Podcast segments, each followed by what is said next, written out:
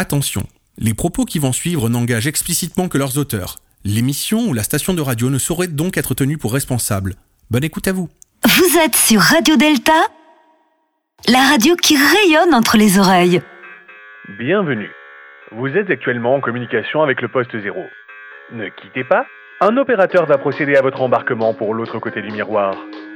Nous vous rappelons que les miroirs brisés que vous croiserez durant cette expérience peuvent réfléchir plus de lumière que prévu. Veillez donc à ne pas oublier vos lunettes. Merci beaucoup.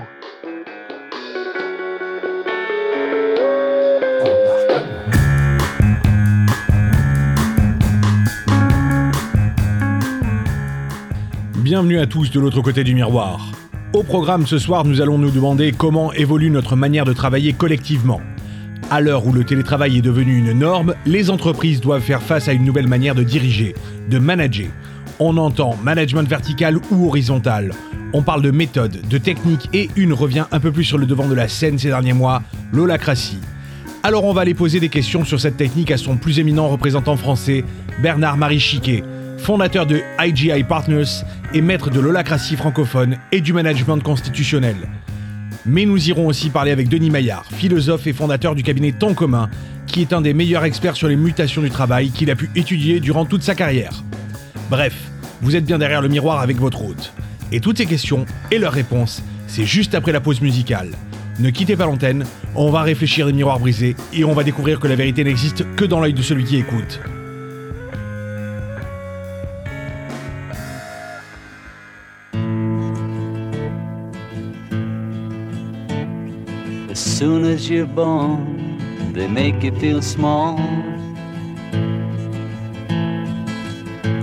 By giving you no time instead of it all.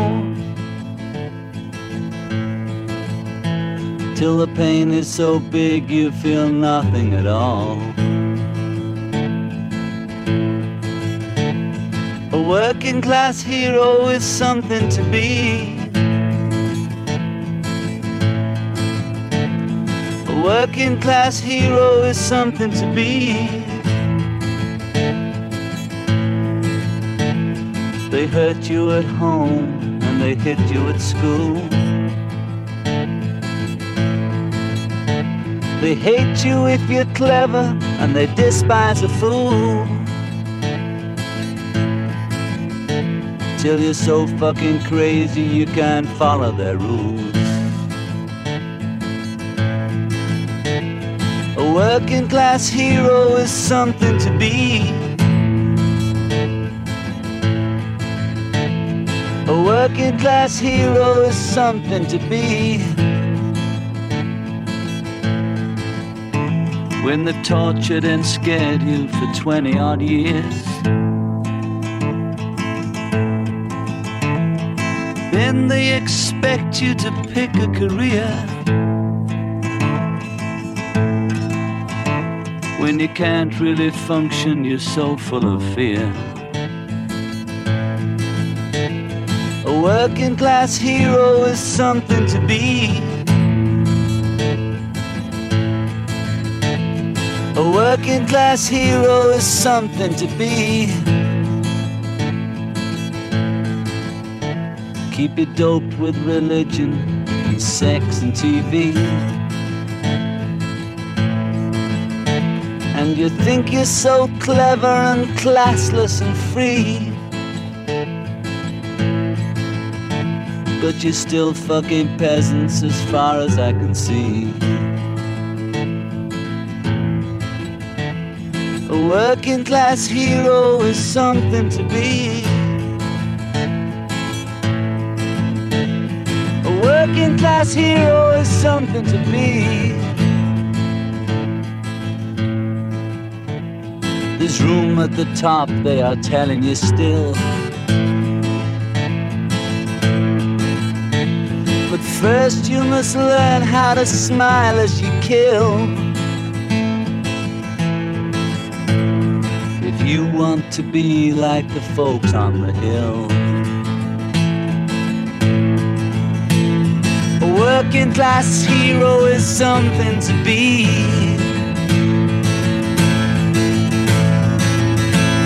A working class hero is something to be. If you want to be a hero, well, just follow me. If you want to be a hero, well, just follow me.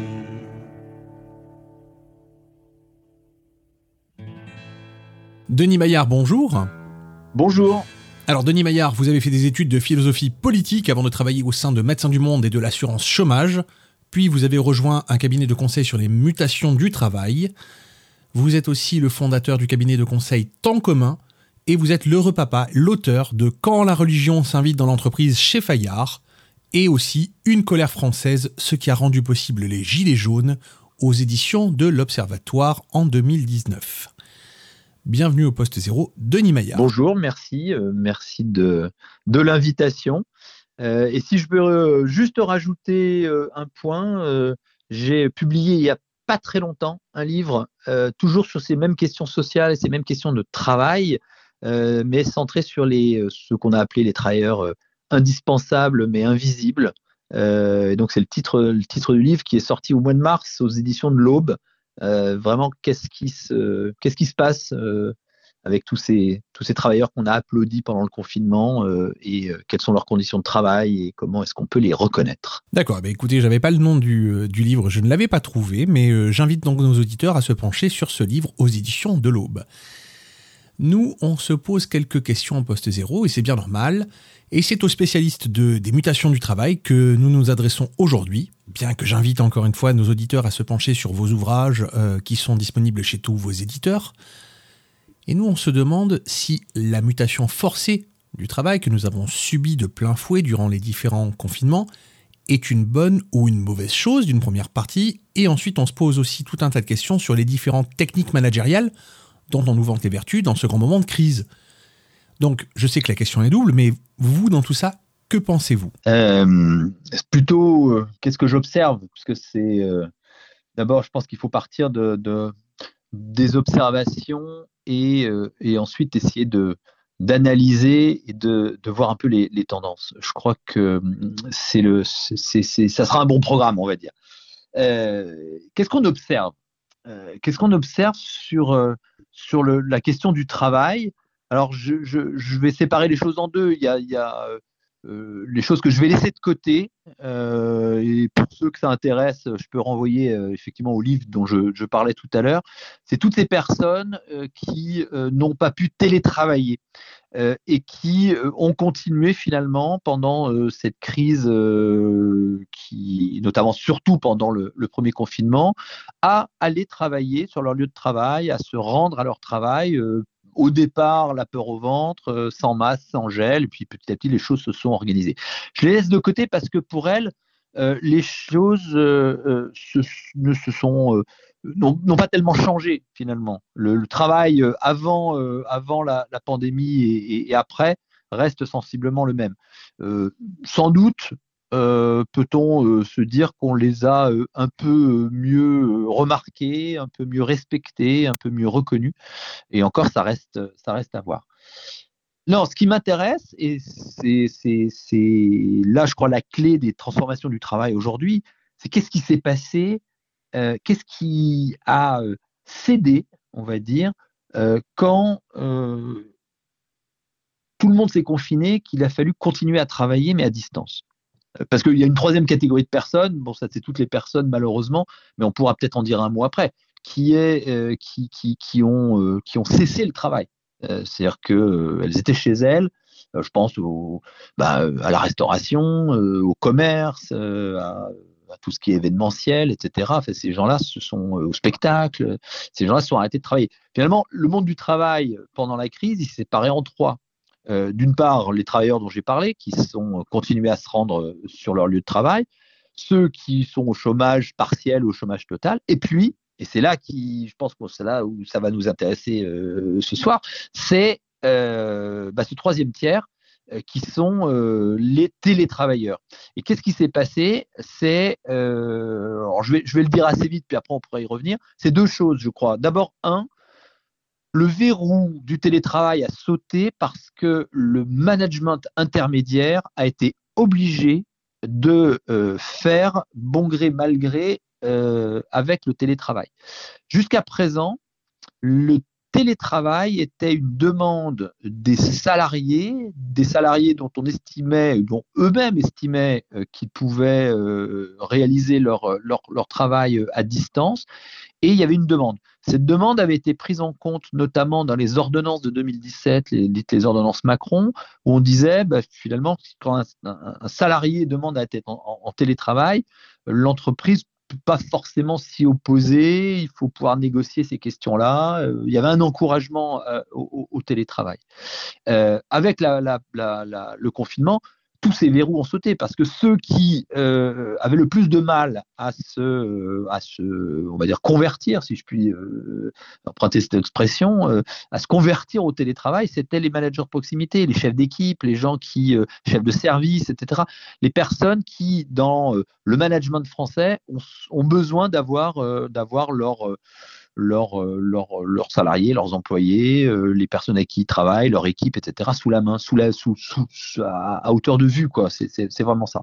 Et donc euh, ça, ça, ça, ça, ça, ça a cédé, ça a cédé, et on a vu que finalement beaucoup de monde et beaucoup plus de monde qu'on ne pensait pouvait être en télétravail et que le travail pouvait se réorganiser. Ça, je pense que ça va être le, fil de notre discussion, euh, c'est comment est-ce qu'on organise les choses. Parce que, et c'est le deuxième temps euh, de ce que je de ce que j'observe, euh, c'est comment est-ce que demain on fait? C'est-à-dire que le 9 juin, le ministère du Travail a dit qu'on pouvait arrêter le télétravail forcé. Euh, et que on pouvait commencer euh, quand on était en télétravail euh, à, revenir. Est-ce que les salariés vont vouloir revenir? Est-ce qu'il faut qu'ils reviennent? Est-ce que les entreprises sont prêtes à ce qu'elles reviennent? Est-ce que les entreprises acceptent qu'elles soient, que ces salariés soient encore à distance? C'est ça la question qui va se, se, poser. Et en fait, que ce qu'on soit dans le premier cas, les managers qui été obligés d'accepter que tout le monde télétravaille.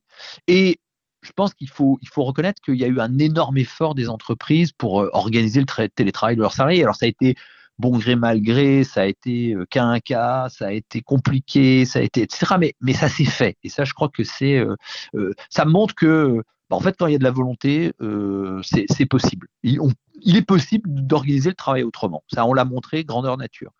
Et qu'on soit dans ce cas-là ou, ou dans l'autre, la question qui se pose derrière, c'est celle de l'organisation du travail demain. Finalement, quand vous me dites ça, j'ai l'impression que vous me dites, euh, nous sommes capables, nous avons une capacité d'adaptation beaucoup plus importante qu'on ne le croit en France, sachant que, euh, et pourtant je vis en France, hein, mais j'ai l'impression qu'on nous voit, même à l'intérieur, même nous-mêmes, nous nous voyons comme des gens un peu monolithiques, quelquefois, quand il s'agit de travail. Finalement, vous nous dites que nous avons la capacité d'adaptation Oui, mais ce que j'observe, c'est ça. C'est une formidable euh, capacité à changer rapidement et à s'adapter euh, à des circonstances qui sont alors euh, certes exceptionnelles, mais ça veut dire qu'il y a un moment quand euh, le top management, le management intermédiaire, etc., est aligné et dit bah il faut y aller, ben ça, ça suit derrière et tout le monde et tout le monde s'y met. Alors on va pas on va pas se dire c'est super, il faut une bonne crise à chaque fois pour que les, les choses bougent, mais je pense que la leçon quand même de la, de la crise qu'on vit depuis plus d'un an, c'est quand même que si on veut, on peut. C'est possible, on doit pouvoir s'organiser autrement. Donc ça veut dire derrière que euh, on doit pouvoir euh, organiser le travail autrement et organiser le travail notamment pour que celui-ci euh, donne plus d'autonomie aux salariés. Alors là, quand je parle d'autonomie, bon, c'est pour l'ensemble des travailleurs, hein, parce que je pense que tout le monde recherche plus ou moins d'autonomie. Mais en tout cas, pour ce qui est euh, du, télétravail, je crois que c'est extrêmement vrai. On doit pouvoir, euh, même si toutes les expériences du télétravail n'ont pas été euh, forcément heureuses. Hein, il y a beaucoup de monde qui a fait l'expérience d'un télétravail bah d'abord contraint dans des mauvaises conditions, des mauvaises conditions d'habitation, sans compter qu'il y avait les enfants qui pour beaucoup étaient là. Enfin voilà, tout n'a pas été heureux. Mais globalement, quand on regarde des, des un certain nombre d'enquêtes qui ont été faites par l'IFOP, euh, qui ont été faites par euh, une plateforme euh, qui est proche de la CFDT, qui a, qui a, qui avait organisé la grande consultation de la CFDT qui s'appelait Parlons travail, qui là a organisé un, un, un, toute une enquête qui s'appelait Mon retour au travail. on voit quand même le, le télétravail c'est-à-dire que la souplesse et l'autonomie que ça confère est quand même largement plébiscitée par les, par les salariés. Donc on doit pouvoir faire autrement. Mais par contre, comment on fait? Et qu'est-ce qu'on fait? C'est la question, là, je pense qu'elle reste, elle reste entière. En parlant de qu'est-ce qu'on fait, euh, j'ai constaté, puisqu'on est dans le constat, que depuis quelque temps, on nous parle de plus en plus de, de nouvelles techniques managériales. Euh, alors, je, me pose une question, je me dis, tiens, ces nouvelles techniques, alors je vais parler d'une en particulier qui s'appelle l'holacratie, quelque chose qui, euh, qui ressort ces derniers temps. Mais puis finalement, les entreprises ont toujours vécu des espèces de phases, de modes. Il y a eu l'entreprise ouverte, il y a eu pas mal de choses qui sont sorties sur, sur le papier, il fut un temps. Vous, en tant qu'observateur, euh, qu'est-ce que vous qu'est-ce que vous avez vu, qu'est-ce que vous avez constaté par rapport à ces nouvelles techniques managériales? Est-ce que c'est vraiment des panacées ou est-ce que euh, ça va être des effets de mode à votre avis? Sur le papier, c'est toujours génial. Ce qui pose problème, c'est la réalisation concrète. voilà, bon, ça c'est un trait d'humour, mais euh, je, crois que euh, finalement, depuis les années 50-60, euh, et les analyses de, de,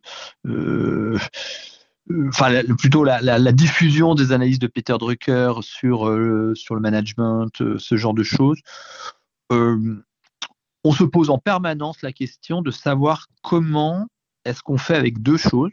D'abord, comment on, on, rapproche les centres de décision des centres d'exécution, puisque toute la toute la période industrielle et, tout, le Fordisme, le Taylorisme, etc., c'était de, de, de, scinder toutes les tâches et de, différencier les tâches de décision et les tâches d'exécution. Euh, et, pour ça, il y avait l'invention de la maîtrise, hein, c'est des de maîtrise, mais qu'il faut entendre dans son, dans son sens le plus strict, la maîtrise, la maîtrise de l'autre. Euh, l'agent de maîtrise, c'est quelqu'un qui a la maîtrise du, euh, du salarié, une maîtrise a priori. Et ça, ça a été la deuxième question, c'est comment est-ce que finalement on met un peu plus d'autonomie, on met un peu plus de, souplesse, on met un peu plus de jeu euh, pour que cette maîtrise a priori du subordonné, parce qu'on est bien dans le cadre de la subordination en ce qui concerne le, travail, le contrat de travail, comment la maîtrise a priori du subordonné, finalement, on puisse sans, défaire un peu euh, et, faire droit à une forme d'amaîtrise, c'est-à-dire avec un A.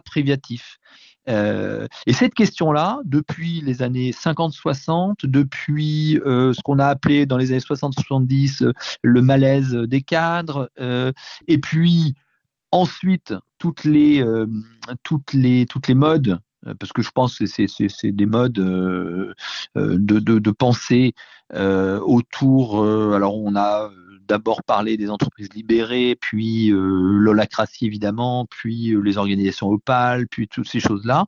c'est de comment on redonne de l'autonomie. Ce qui est questionné en fait, je crois derrière, c'est un impensé total des entreprises qui est précisément la maîtrise a priori des euh, salariés, ce qui veut dire derrière la question de la subordination, puisqu'un contrat de travail, c'est un contrat de subordination, subordination juridique et une subordination hiérarchique. Et que euh, le, le, le, le, in fine, euh, derrière, derrière tout ça, c'est la question de l'exercice du pouvoir. C'est la question de l'exercice du pouvoir, mais ça, c'est le grand impensé. Et je crois que c'est le grand impensé euh, enfin, toutes ces toutes ces théories managériales expliquent qu'elles euh, qu'elle pensent euh, ces, questions-là, alors que je pense qu'en réalité, enfin j'ai l'impression en réalité que c'est pour ça que je dis que ça marche sur le papier, euh, qu'elles elle, elle ne regardent pas la question du pouvoir comme, comme il est dans l'entreprise. Et en fait, ne partent pas de la situation réelle qui est la subordination. Euh, J'allais dire ceux, qui ont euh, pensé la question, mais à mon avis ils ont mal répondu, c'est euh, les, les startups de l'économie numérique, notamment les plateformes. Euh, et notamment les plateformes de, travail euh, euh, de type Uber, Deliveroo, etc. Qu'est-ce que disent ces, qu'est-ce que disent ces, ces, ces, ces plateformes? Et c'est intéressant pour comprendre le, le, le, sujet que je, que je pointe. Elles disent finalement, dans le contrat de travail, il y a deux subordinations. Il y a une subordination hiérarchique. On a un chef qui nous donne, euh, qui nous donne des, euh, des, des, qui nous dit comment on doit travailler. D'autant qu'en France, traditionnellement, l'organisation du travail est de la prérogative de l'employeur. Et donc, euh, la subordination hiérarchique, c'est de dire on a un chef et on accepte ses ordres. Et ça, c'est fondé sur une autre forme de subordination qui est la subordination juridique, ce qui est dans le contrat qu'on signe euh, on, accepte de laisser une part de son, euh, de son temps de travail, enfin de son temps, euh, à la disposition d'un employeur. Mais on le fait, et c'est ça qui est intéressant dans le contrat de travail, la subordination juridique, c'est que en contrepartie, on a un certain nombre de droits.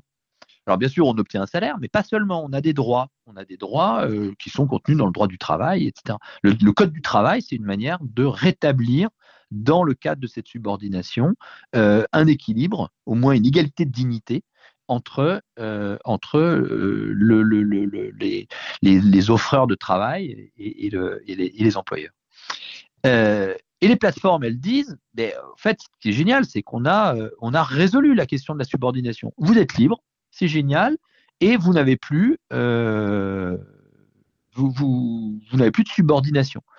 Or, Qu'est-ce qu'elles ont cassé? Elles ont cassé la subordination juridique, celle qui donne des droits.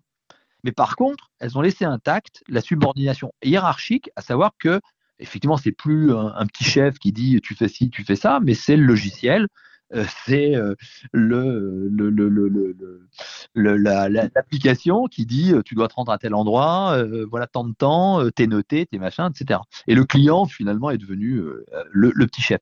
Donc ce détour-là, il est intéressant pour dire mais comment est-ce qu'on fait pour penser l'exercice du pouvoir et donc penser la question de la subordination dans ces nouvelles formes d'organisation? Parce que on voit bien que ce qu'il faut casser, c'est pas la subordination juridique. Parce que la subordination juridique, dans le cadre du contrat de travail, elle donne des droits, elle, assure, elle donne des garanties. Il y a des garanties. On peut pas se faire virer n'importe comment, on peut pas, euh, voilà, on n'est pas à la merci de l'autre. Euh, et quand on est républicain, euh, dans le cadre républicain, qu'est-ce que la République hein? C'est un système politique dans lequel personne n'a une domination euh, sur les autres. Et le, contrat de travail, pour le coup, on est dans le cadre républicain.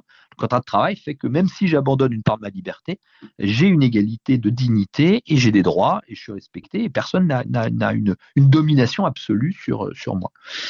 Mais ce qui pose problème, c'est la subordination hiérarchique, le petit chef. Et donc, si l'entreprise libérée, parce que le, le je cet exemple-là parce que l'expression est, parlante, on est libéré. Si c'est être libéré des petits chefs, parfait, super, génial. Mais euh, est-ce que c'est vraiment de ça dont il, s'agit dans euh, les expériences d'entreprises libérées, euh, d'organisations opales, d'holacratie? Alors, sur le papier, c'est toujours génial. on nous donne un certain nombre d'exemples qui sont malheureusement toujours un petit peu les mêmes, où, les choses se passent, se passent très bien. Moi, ce que j'observe de ces organisations, c'est que euh, il me semble qu'il manque deux choses pour que ça soit euh, vraiment, euh, vraiment le paradis, on va dire. Même si, bon, on, sera d'accord que, le paradis, bah, il n'est pas de ce monde, donc précisément, ça l'est jamais totalement. Mais si on veut améliorer les choses, il me semble qu'il y a deux trucs à prendre en compte, deux, deux, éléments essentiels à prendre en compte et qui sont souvent passés sous silence dans, dans ces théories. La première, c'est quelle est la culture de l'entreprise? Quelle est la culture de l'entreprise? C'est quoi l'ADN profond d'une organisation? Une entreprise de service, une entreprise industrielle, une entreprise, euh, un service public, euh, etc. Euh, ça n'a pas du tout la même culture. Ça n'a pas du tout la même finalité, ça n'a pas du tout la même organisation, ça n'a pas du tout le même contrat social que les, les, unes que les autres. Et si on oublie la culture, si on part pas de ce qu'est la culture profonde, pourquoi les gens sont là? C'est quoi le contrat social implicite qu'ils acceptent quand ils rentrent dans une organisation qui commence pas avec eux euh, et qui, pour une bonne part, euh, ne, se terminera pas avec eux? Euh, et je pense par exemple au, service public. quand j'entends que on veut mettre en place dans des services publics qui sont sociologiquement des bureaucraties, hein, dans le bon sens du terme. C'est, voilà, on peut les décrire comme des bureaucraties. Oui, ce sont des éléments de bureau, on est bien d'accord. Voilà, exactement, bien sûr.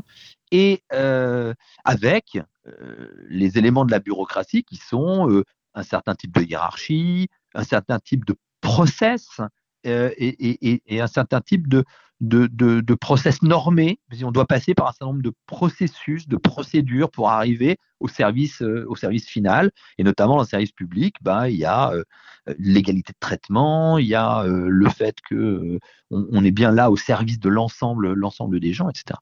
Quand je vois que dans ce type de, de structure, on veut appliquer euh, des, euh, euh, des, types d'organisation plates, horizontales, qui dénient à, ceux qui ont joué le jeu jusqu'à présent de l'organisation, que sont les managers intermédiaires, etc. ben je dis mais en fait à quoi on joue? Parce qu'on oublie quelle est la culture. Euh, ça, ça c'est le, ça c'est le, premier, le premier élément.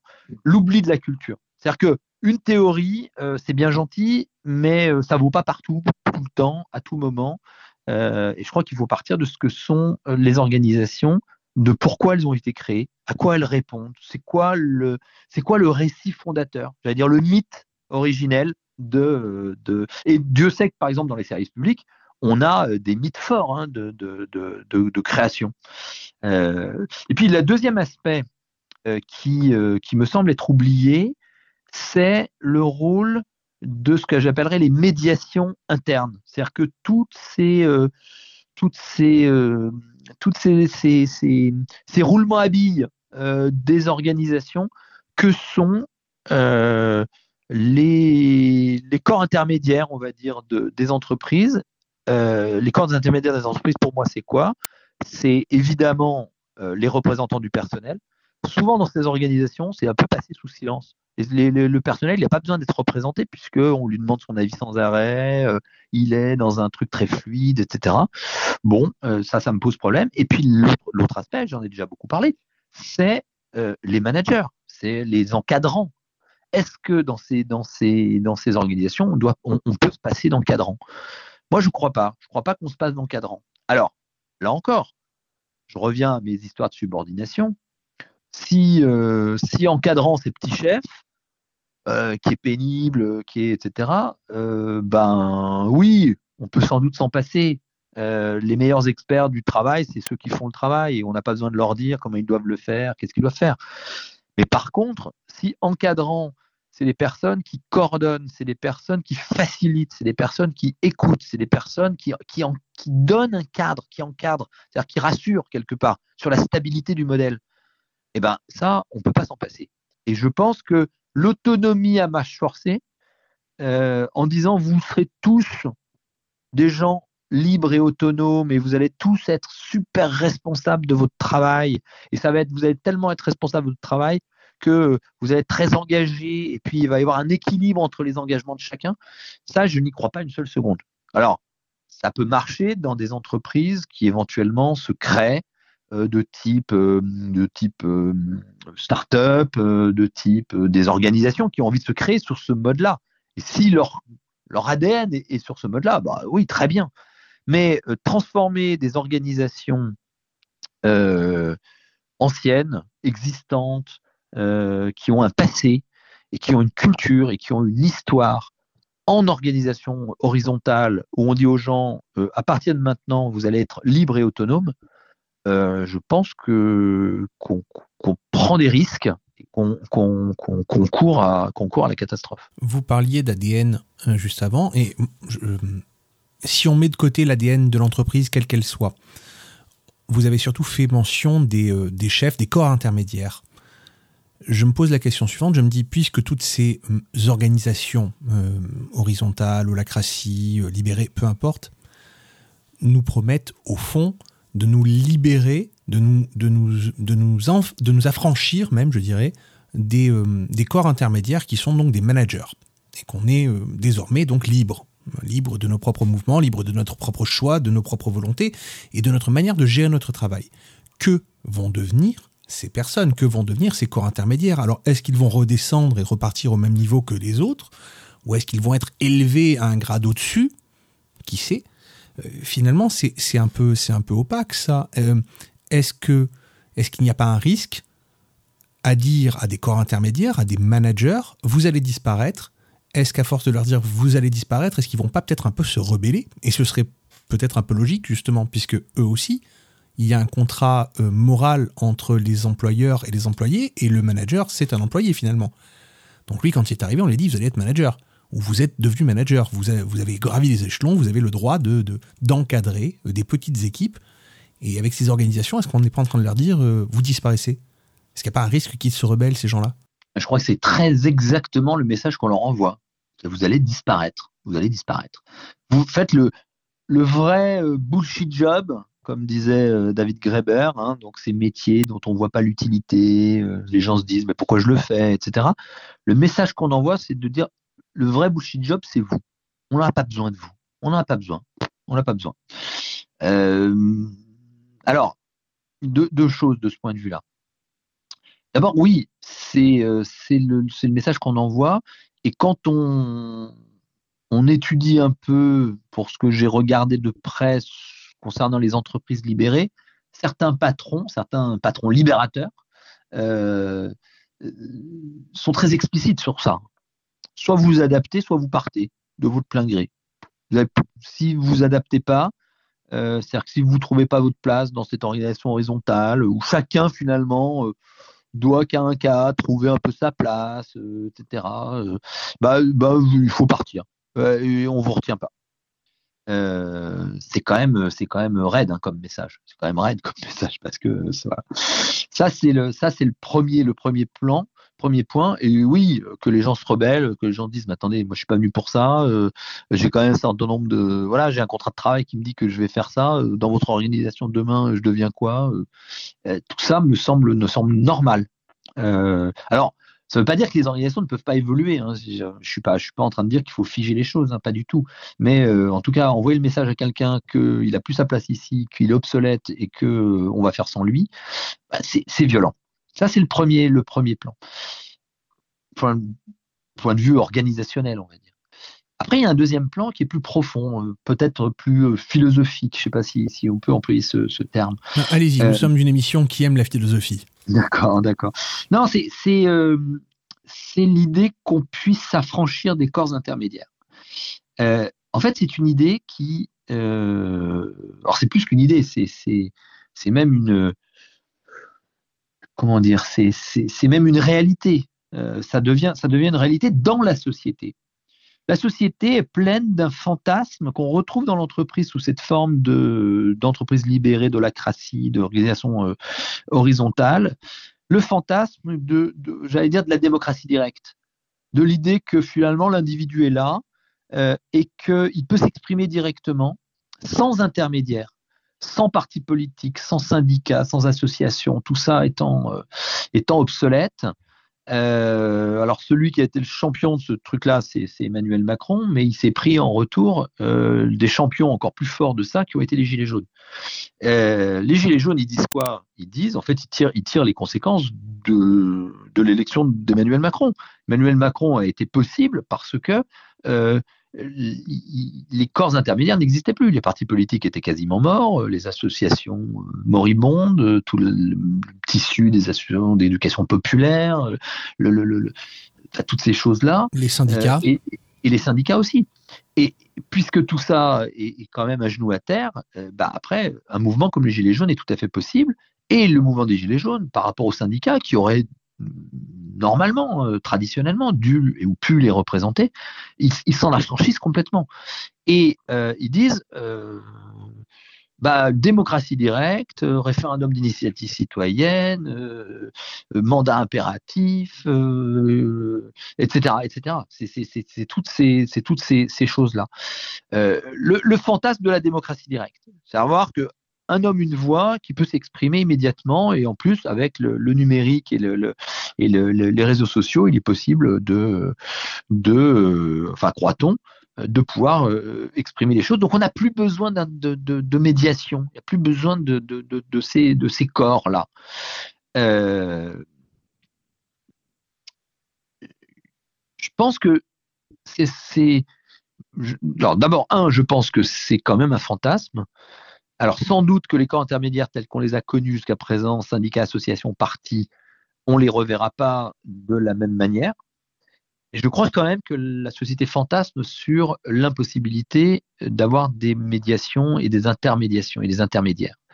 Euh, elle, les recrée. Elle les recrée. Alors sous une autre forme, euh, plus individuelle, plus personnelle, éventuellement plus, euh, plus mercantile, etc. Mais je crois qu'elle elle les recrée. Et, dans l'entreprise, on a, à travers toutes ces théories, la même idée. On peut se passer de toutes ces médiations. Et on voit bien que les employeurs, et notamment, euh, moi je, travaille avec beaucoup de DRH, il y a une ambiguïté sur ces questions-là. L'ambiguïté, elle est quoi? Elle est que euh, on aimerait savoir en permanence pouvoir tâter le pouls des masses, comme disait Lénine. Lénine, cette expression, il disait il faut savoir, il faut pouvoir tâter le pouls des masses. Ben, les entreprises vont pouvoir les, les, employeurs, les DRH vont pouvoir tâter le pouls des masses, c'est-à-dire savoir en permanence le, ce qu'on appelle le corps social. Hein. quelle est l'ambiance C'est quoi l'ambiance sociale? C'est quoi l'ambiance euh, psychologique? C'est quoi l'ambiance euh, sanitaire? C'est quoi? Comment ils se sentent? Comment ils sont? Et de pouvoir leur parler directement et qu'ils répondent, etc. Et il y a cette, envie-là. Et on a vu, euh, quand la révolution numérique a vraiment pris son essor, plein de petites startups se monter en disant bah, vous allez installer des logiciels qui vont permettre aux gens, quand ils allument leur, ordinateur le matin, on leur dit bah, comment vous vous sentez aujourd'hui, un petit smiley qui sourit, un petit smiley qui est triste, et alors ils cliquent, et puis comme ça en permanence, vous savez, même des logiciels qui se mettent sur les iPhones, et quand les gens parlent, on analyse l'état de leur voix et de l'état émotionnel, et on peut dire s'ils sont bien, pas bien, et donc par service, vous savez, en permanence, comment sont les gens, etc. Il y a ce fantasme-là euh, qui correspond au fantasme de la société, de pouvoir la, société transparente elle-même. Euh, et, et, pourquoi je dis qu'ils sont ambigus, c'est que de l'autre côté, ils sentent bien que une entreprise gilet jaune, on va dire, c'est-à-dire une entreprise avec des individus qui euh, s'exprimeraient directement, c'est une entreprise qui n'est pas manageable, c'est-à-dire qui n'est pas qu'on peut pas guider. Et notamment, aujourd'hui, les entreprises, elles ont besoin, parce qu'elles ont accéléré cette dimension-là, elles ont besoin de se transformer.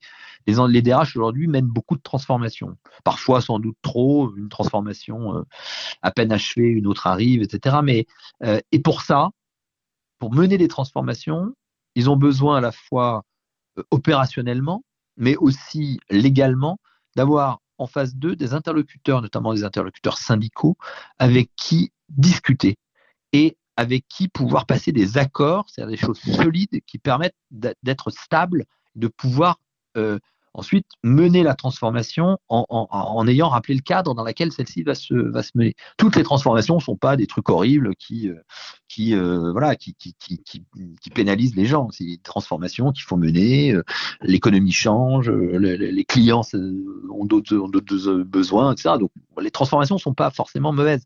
Mais simplement, il faut les mener dans un cadre qui soit compréhensible par tout le monde. Et donc, un cadre, c'est un accord.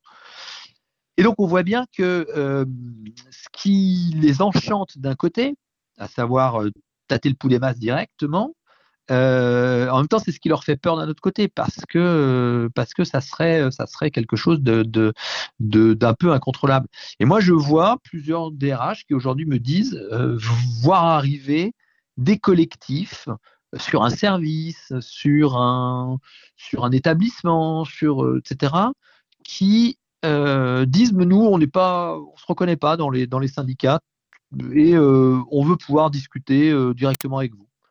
Et, et, et, là ils sont bien emmerdés parce que parce que ce qu'ils appelaient d'un côté de leur vœu, ça leur explose à la figure. Et donc, il faut bien de l'autre côté revenir en disant non, non, vous avez des interlocuteurs, c'est des gens qui sont euh, élus, euh, ils ont une légitimité pour discuter, négocier, c'est avec eux que je parle et pas directement, directement avec vous. Donc, on voit bien qu'on est dans cette, dans cette ambiguïté.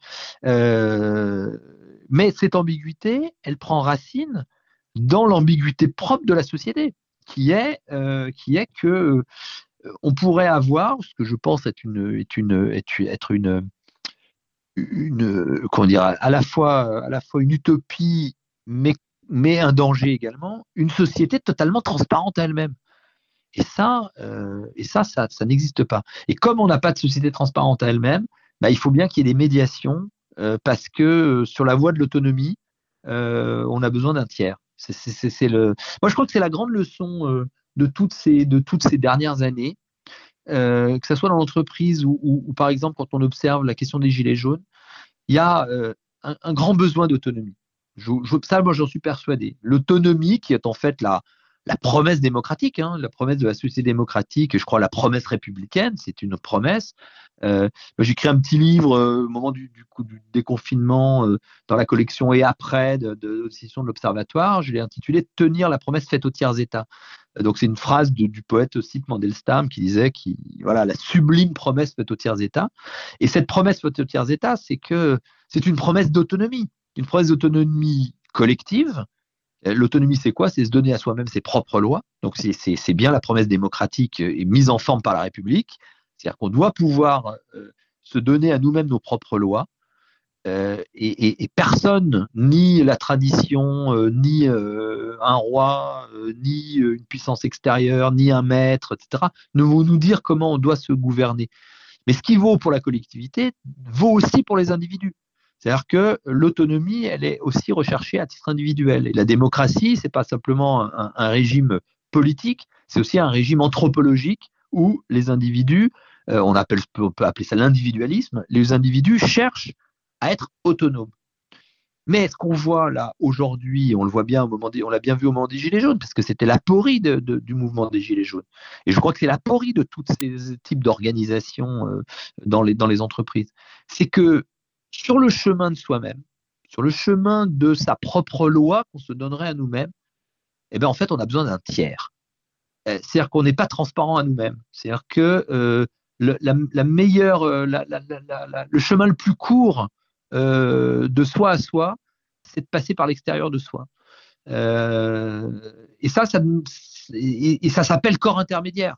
Et, alors, corps intermédiaires, sans doute, on ne reverra plus des grandes associations, des grands syndicats, euh, euh, des grands partis comme était le Parti socialiste, Parti communiste, euh, etc. Sans doute, c'est fini. Et il faut essayer de voir qu'est-ce qui fait intermédiation aujourd'hui dans la société. Euh, je crois, moi, que c'est des métiers nouveaux, c'est les métiers de médiateur, précisément, euh, les, métiers, euh, les métiers du droit, tout ce qui est avocat, les métiers de la psychologie, les métiers qui viennent étayer l'individu. Et puis, et c'est ce que j'ai essayé de mettre en, lumière dans le livre sur, sur les Gilets jaunes, une colère française, c'est tout ce qu'on voit sur, sur les réseaux sociaux, notamment toutes les vidéos de tutos. Un tuto, c'est quoi? Un tuto, c'est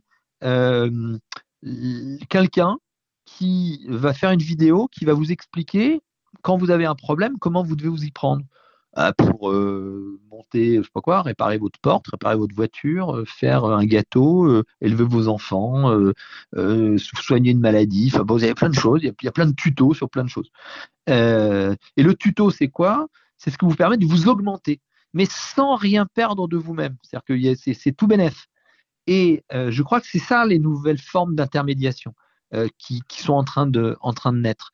Euh, et, et, sans doute, si je reviens dans l'entreprise, les, euh, les cadres, euh, les, les, les cadres intermédiaires, les, les, encadrants de proximité, etc., vont, vont, devoir être des encadrants tutos. C'est-à-dire que des gens qui facilitent, qui augmentent la puissance d'autonomie euh, de leurs collaborateurs. Donc, fini les petits chefs, ça, effectivement. Et ce que le télétravail a, montré, si je, si je, reviens sur la question du télétravail, ce que le télétravail a montré, c'est qu'il était possible de travailler sans avoir, sans être sous le regard du chef, en permanence. et ça, c'est possible. On l'a montré que c'était possible. Mais par contre, on a toujours besoin de quelque chose qui nous donne un cadre, de quelque chose qui nous encadre. On a toujours besoin de, voilà. Mais sans doute, la manière de manager va-t-elle évoluer? C'est ça le grand défi qu'on a devant nous. Donc, euh, mais ça, ça passe par une délibération. Il va falloir en discuter. Il va falloir parler du travail. Donc, plutôt que dire euh, on va mettre en place n'importe où des organisations euh, holocratiques, ça va être fantastique. Moi, j'ai envie de dire discutons du travail. Disputons sur le travail, la fameuse dispute, la fameuse disputatio, comme, comme, comme, comme, comme on le, on le dit, euh, et, disputons sur le travail. C'est quoi bien faire son travail? Et je, je, rêve de retour d'expérience de cette période de confinement où on dit aux gens quand est-ce que vous avez eu le sentiment de bien faire votre travail, de pouvoir bien faire votre travail? C'était quoi les conditions de la, du bon exercice du travail? Et, inversement, quand est-ce que vous avez été empêché dans le travail? Quand est-ce que ça a été compliqué? Euh, en dehors, bah, même s'il faut le prendre en compte, en dehors des conditions matérielles, j'avais mes enfants dans les pattes, etc. Mais bon, ça, c'est à prendre en compte.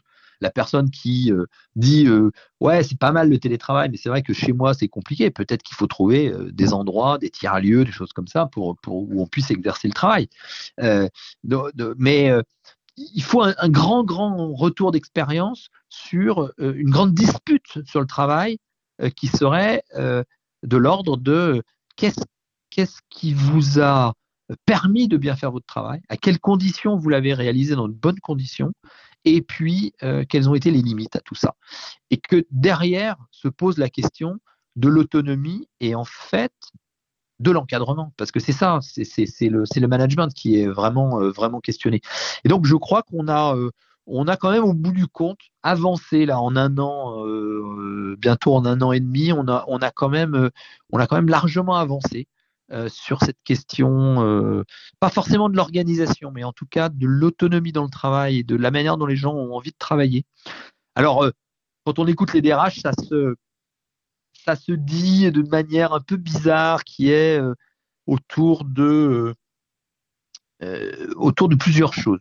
et peut-être que peut-être qu'on va on va finir sur ces sur ces questions-là, qui sont euh, ça s'exprime d'abord sous l'angle de la plainte, qui est de dire ah là là, mais euh, ah, c'est comme si le travail aujourd'hui, avant les gens venaient au travail, maintenant le travail doit venir vers eux. Euh, comment est-ce que demain on va reprendre la main sur ces salariés qui se sont émancipés? Donc au début, il y, a une, crainte, il y a une plainte, etc.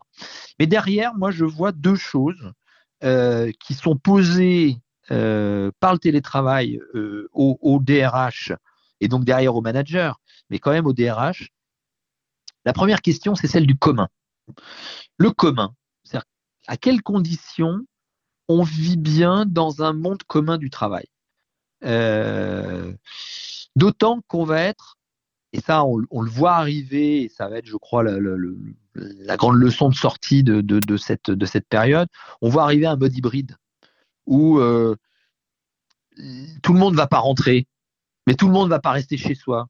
Et donc, on va être dans un, mode hybride. Donc, quelles sont les règles collectives qu'on se donne pour avoir bien des moments communs, de bien être sûr qu'on fait partie de la même entreprise Parce que un collectif de travail qui, au bout d'un moment, a des gens qui sont trop dispersés, trop, euh, où les liens sont faibles et les liens sont lâches, bah, ça fait plus un collectif. Et à un moment, les gens, euh, les gens vont voir ailleurs, font, font, autre chose, deviennent des passagers clandestins de l'organisation, etc. Euh, donc ça, c'est la question qui se pose. La première question. Et la deuxième question qui est, qui est liée, parce que finalement, quand est-ce qu'on est ensemble, c'est la question qui n'est pas encore posée, mais je pense qu'il va se poser, qui est de, finalement, c'est quoi le travail? Euh, c'est pas seulement un contrat de travail avec une tâche qu'on doit qu'on doit euh, qu'on doit réaliser. Il y a une dimension supplémentaire. Et cette dimension supplémentaire, pendant longtemps, on l'a dit sous la dimension de, de l'utilité à soi, ça, donne un sens à la vie, ça, ça, ça, structure, etc. Je crois que de plus en plus, pour les personnes euh, qui sont euh, télétravaillables, hein, qui ont des postes télétravaillables, euh, ça va être mon travail doit être une expérience exceptionnelle. Alors le mot exceptionnel, c'est, il est fort, mais si je reviens sur mon lieu de travail habituel que j'avais avant la, avant la pandémie, si j'accepte d'être dans une même salle avec d'autres, euh, c'est que je vis à ce moment-là quelque chose de fort. Sinon, si euh, j'ai la même expérience que chez moi, euh, ben, euh, je j'ai aucune raison de venir. Si par exemple je rentre, mais que euh, je suis devant un ordinateur euh, et que je suis comme chez moi à euh, multiplier les réunions Zoom, Teams, euh, etc. euh, euh, dans mon bureau, bon, autant être chez moi. Euh, et, donc, ça veut dire que si je viens, il faut qu'il y ait quelque chose d'exceptionnel que je vis à ce moment-là. Le travail devient une expérience, euh, quelque chose à vivre de type d'expérience. Alors ça peut être euh, une, très mauvaise chose si euh, je deviens consommateur d'expérience de travail. Ok, bah explique-moi chef que euh, là vraiment ça va être cool ce que tu vas me faire vivre. Vraiment ça va être, je vais, vraiment m'éclater. Euh, ou ça peut être très bien si effectivement ces expériences sont enrichissantes. Il y a du lien social. Il y a des réunions qui sont véritablement riches. On me demande vraiment mon avis, etc. Euh, et ça, je pense que c'est euh, important. Donc, peut-être pour, conclure, moi, je dirais que euh, toute cette expérience de transformation du travail, je crois qu'elle est positive. Au, final, elle est quand même plus globalement positive que, que négative, mais si il ne faut pas euh, sous-estimer les, les limites, les risques, les, difficultés, euh, les, agacements, les usures, euh, les, burn-out, les choses comme ça. Il ne faut pas, faut pas le passer sous silence, ça. Mais globalement, c'est quand même une expérience d'un point de vue sociétal, euh, une expérience riche. Il il il s'est passé quelque chose. Et ce qui s'est passé nous pose trois questions. La première, c'est sur le management, c'est quoi encadrer une équipe aujourd'hui quand les gens ont fait l'expérience d'une plus grande autonomie? Ça, la question, elle est posée aux managers. Et il va pas falloir les laisser seuls en race campagne pour, euh, pour répondre à cette question. La deuxième question, c'est comment est-ce qu'on est bien sûr que l'on fait, que l'on, que l'on participe à un monde commun du travail? Commun, c'est vraiment, je crois, le maître mot de l'entreprise dans les euh, mois et les années qui viennent. Et puis, la troisième question, c'est qu'est-ce que le travail? Toujours, certes, il va être un salaire, une utilité, une, dignité, parce que je crois que ça, c'est extrêmement important, mais quelle expérience l'entreprise nous invite à vivre à travers le travail, et notamment lorsque je suis avec d'autres dans une pièce, qu'est-ce qui se passe? Si c'est pour être dans l'indifférence polie des uns à côté des autres, euh, autant rester chez soi. Si c'est pour être dans une valorisation de ces temps communs et dans une valorisation de ces petites expériences qui sont de la souplesse de tous les jours, de la machine à café, du euh, on se croise dans le couloir, de, et donc il faut valoriser ce temps-là. Juste pour terminer, pour vraiment voir que ces, moments sont valorisés, il y avait une expérience il y a quelques années dans une, une entreprise américaine. On avait doté tous les salariés d'un capteur qui enregistrait en permanence ce qu'il ce qu'il faisait. Et on s'était aperçu, alors je passe sous silence euh, comment euh, tous les calculs ont été faits, etc. Mais c'est la conclusion qui est, hyper importante. On s'était aperçu que euh, les, les, les, salariés étaient extrêmement productifs et trouvaient des idées nouvelles, arrivaient à trouver des solutions, des choses comme ça, après avoir passé du temps dans des moments considérés comme improductifs, à savoir la machine à café, le couloir, la pause clope, etc. Et en fait, c'est des temps de travail. Et je crois qu'il faut absolument différencier le temps du travail et le temps de travail. Et on ne peut pas rabattre l'un sur l'autre il y a le temps de travail, c'est le temps productif, euh, etc. Et peut-être que ce temps-là, bah, c'est à la maison, ce qui, pose d'autres questions, hein, la maison et le temps de travail. Et puis il y a le temps du travail, et dans cette, dans cette acception de la notion de travail qui est ce moment où, on expérimente quelque chose entre ce qui est prescrit et ce qui est véritablement réalisé et qui et qui permet de faire droit à, à toute l'inventivité et la créativité de l'être humain. Et, je crois que c'est ça qu'il faut vraiment, euh, vraiment avoir, euh, avoir en tête. En tout cas, c'est ces questions-là qui sont posées. Et je crois que c'est extrêmement passionnant à voir comment elles vont être résolues. Merci beaucoup, Denis Maillard. Vous avez réussi à me faire sourire tout à l'heure en parlant de manager tuto, parce que je me suis mis à imaginer des managers qui feraient des tutos sur YouTube pour expliquer aux employés euh, comment travailler aujourd'hui. Ce qui eh m'a, ce qui m'a beaucoup fait sourire finalement, parce que je, n'imaginais pas ça comme ça, mais pourquoi pas Allez, je, je, veux bien voir. Je mets 10 francs pour voir. 10, bah, voyons, 10, francs de plus dans le nourrin, comme disait je ne sais plus qui. Mais, peut-être moins qu'il fasse des tutos, qu'il soit le tuto. Oui. Euh, le tuteur, le tutoriel, euh, etc. C'est ça. Tout à fait. Merci encore, Denis Maillard, de votre temps. Merci de ben, nous avoir passé. Donc, euh, ben merci. Je rappelle à nos auditeurs que plusieurs livres sont disponibles. Donc, quand la religion s'invite dans l'entreprise chez Fayard, une colère française, ce qui a rendu possible les Gilets jaunes aux éditions de l'Observatoire, et le dernier dont je n'avais pas le titre tout à l'heure, Indispensable mais invisible, reconnaître ceux qui font marcher la société, aux éditions de l'Aube. Voilà. Merci beaucoup Denis Maillard encore. Qu'est-ce qu'on peut vous souhaiter pour cette nouvelle année qui commence? Euh, Qu'est-ce qu'on peut me souhaiter? Euh, Écoutez, euh, beaucoup de questions sur, euh, sur, le, sur l'évolution du travail. Euh, je crois que c'est ce qui permet de, de, de, faire avancer l'analyse et de faire avancer la compréhension et de faire avancer l'intelligence et de sentir, de se sentir, de se sentir bien. Bah écoutez, on vous le souhaite, du coup. Et on invite aussi nos éditeurs, s'ils ont des questions à vous poser euh, professionnellement, à s'adresser euh, au cabinet de conseil Temps commun, dont vous êtes l'un des fondateurs. Et on ne sait jamais, ils ont peut-être besoin de vos services, qui sait. Euh, je les invite donc à se rapprocher du cabinet de conseil s'ils en ont besoin, s'ils sont des RH et s'ils ont envie de parler avec vous. C'est peut-être le bon moment. Merci encore, Denis Maillard. Merci à vous. Merci, très bonne soirée à vous. Merci. Au revoir. Gonzalez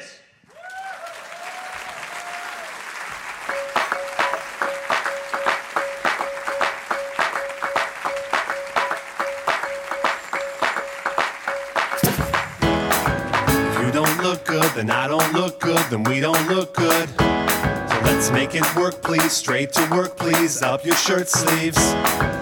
And you're done talking, then I'm done talking, so we're done talking.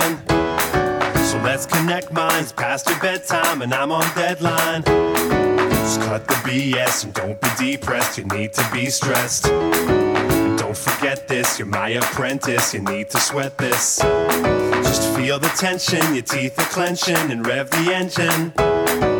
Let it guide you and get inside you and get like I do. Oh, oh, working together. Oh, oh, living together. Oh, oh, dying together. Oh, oh, oh, oh, oh, oh, oh, working together. Oh, oh, living together. Oh, oh, dying together. Oh, oh. You don't look good, then I don't look good, then we don't look good. You mess up, it's like I messed up and we both messed up.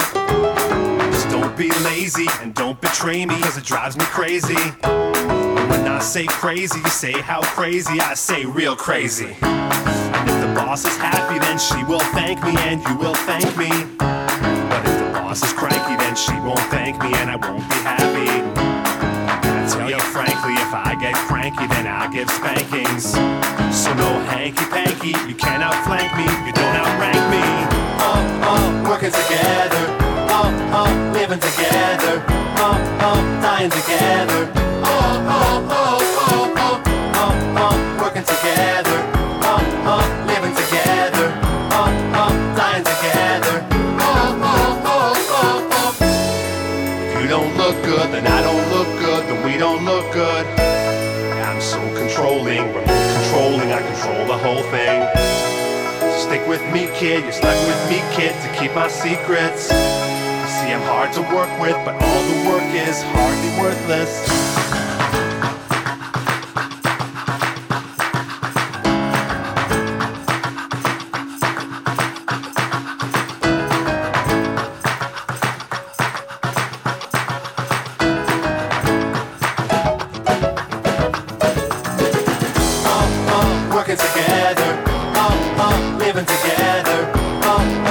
lions again.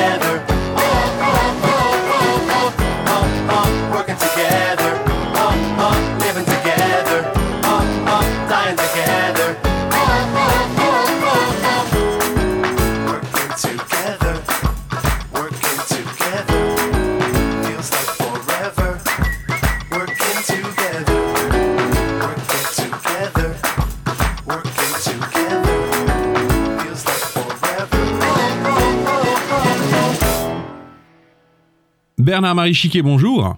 Bonjour. Alors, Bernard-Marie Chiquet, vous êtes coach formateur et vous êtes conférencier dans le domaine de la gouvernance d'entreprise.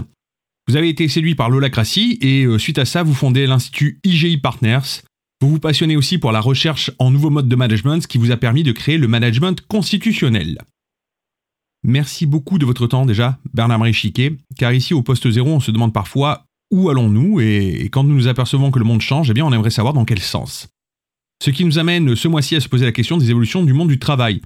Nous vivons dans un monde qui a profondément changé durant les deux confinements que nous avons vécus et les entreprises ont d'un coup d'un seul privilégié des méthodes de travail et de management très différentes de ce que nous connaissions jusqu'alors.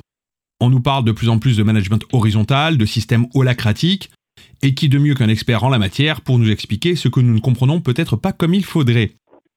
Donc ma première question, Bernard-Marie Chiquet, sera donc qu'est-ce que l'holacratie et le management constitutionnel? vaste, vaste sujet. Donc le, bah, le management constitutionnel, c'est facile à comprendre. En fait, c'est c'est euh, le même principe que les constitutions qu'on connaît bien au niveau des États. En France, vous savez qu'on a une constitution. on est dans un État dit de droit. Et bien appliqué au monde de l'organisation parce que, étonnamment, dans les entreprises, il n'y a toujours pas de modèle constitutionnel. Donc on est dans un État euh, on est dans un état féodal, en fait, on dépend de celui qui est le patron. En général, c'est plutôt bonne pioche, bonne, bonne pioche, pardon, mais pas toujours. Et donc, euh, comment est pourquoi est-ce qu'on pourquoi est-ce qu'on n'aurait pas dans les organisations un état de droit avec euh, des règles, des lois en fait, et à partir du moment où je respecte les lois, eh je suis libre. Un cadre qui me permet de de naviguer comme je le fais euh, en dehors de l'entreprise. Ce qui est assez fascinant pour moi de voir, c'est que quand vous êtes en dehors de l'entreprise, ben, vous êtes relativement libre à partir du moment où vous respectez les lois, et quand vous rentrez, vous traversez cette membrane de l'organisation, de l'entreprise, eh bien, c'est un autre système pour exercer le pouvoir, avec notamment le lien de subordination, si en plus vous avez signé pour un contrat de travail. Est-ce que toutes ces solutions dont, euh, on parle souvent, euh, que ce soit euh, management constitutionnel, c'est dans votre cas, mais les systèmes holacratiques, le management horizontal au lieu du vertical, est-ce que ces formes de management sont des panacées finalement?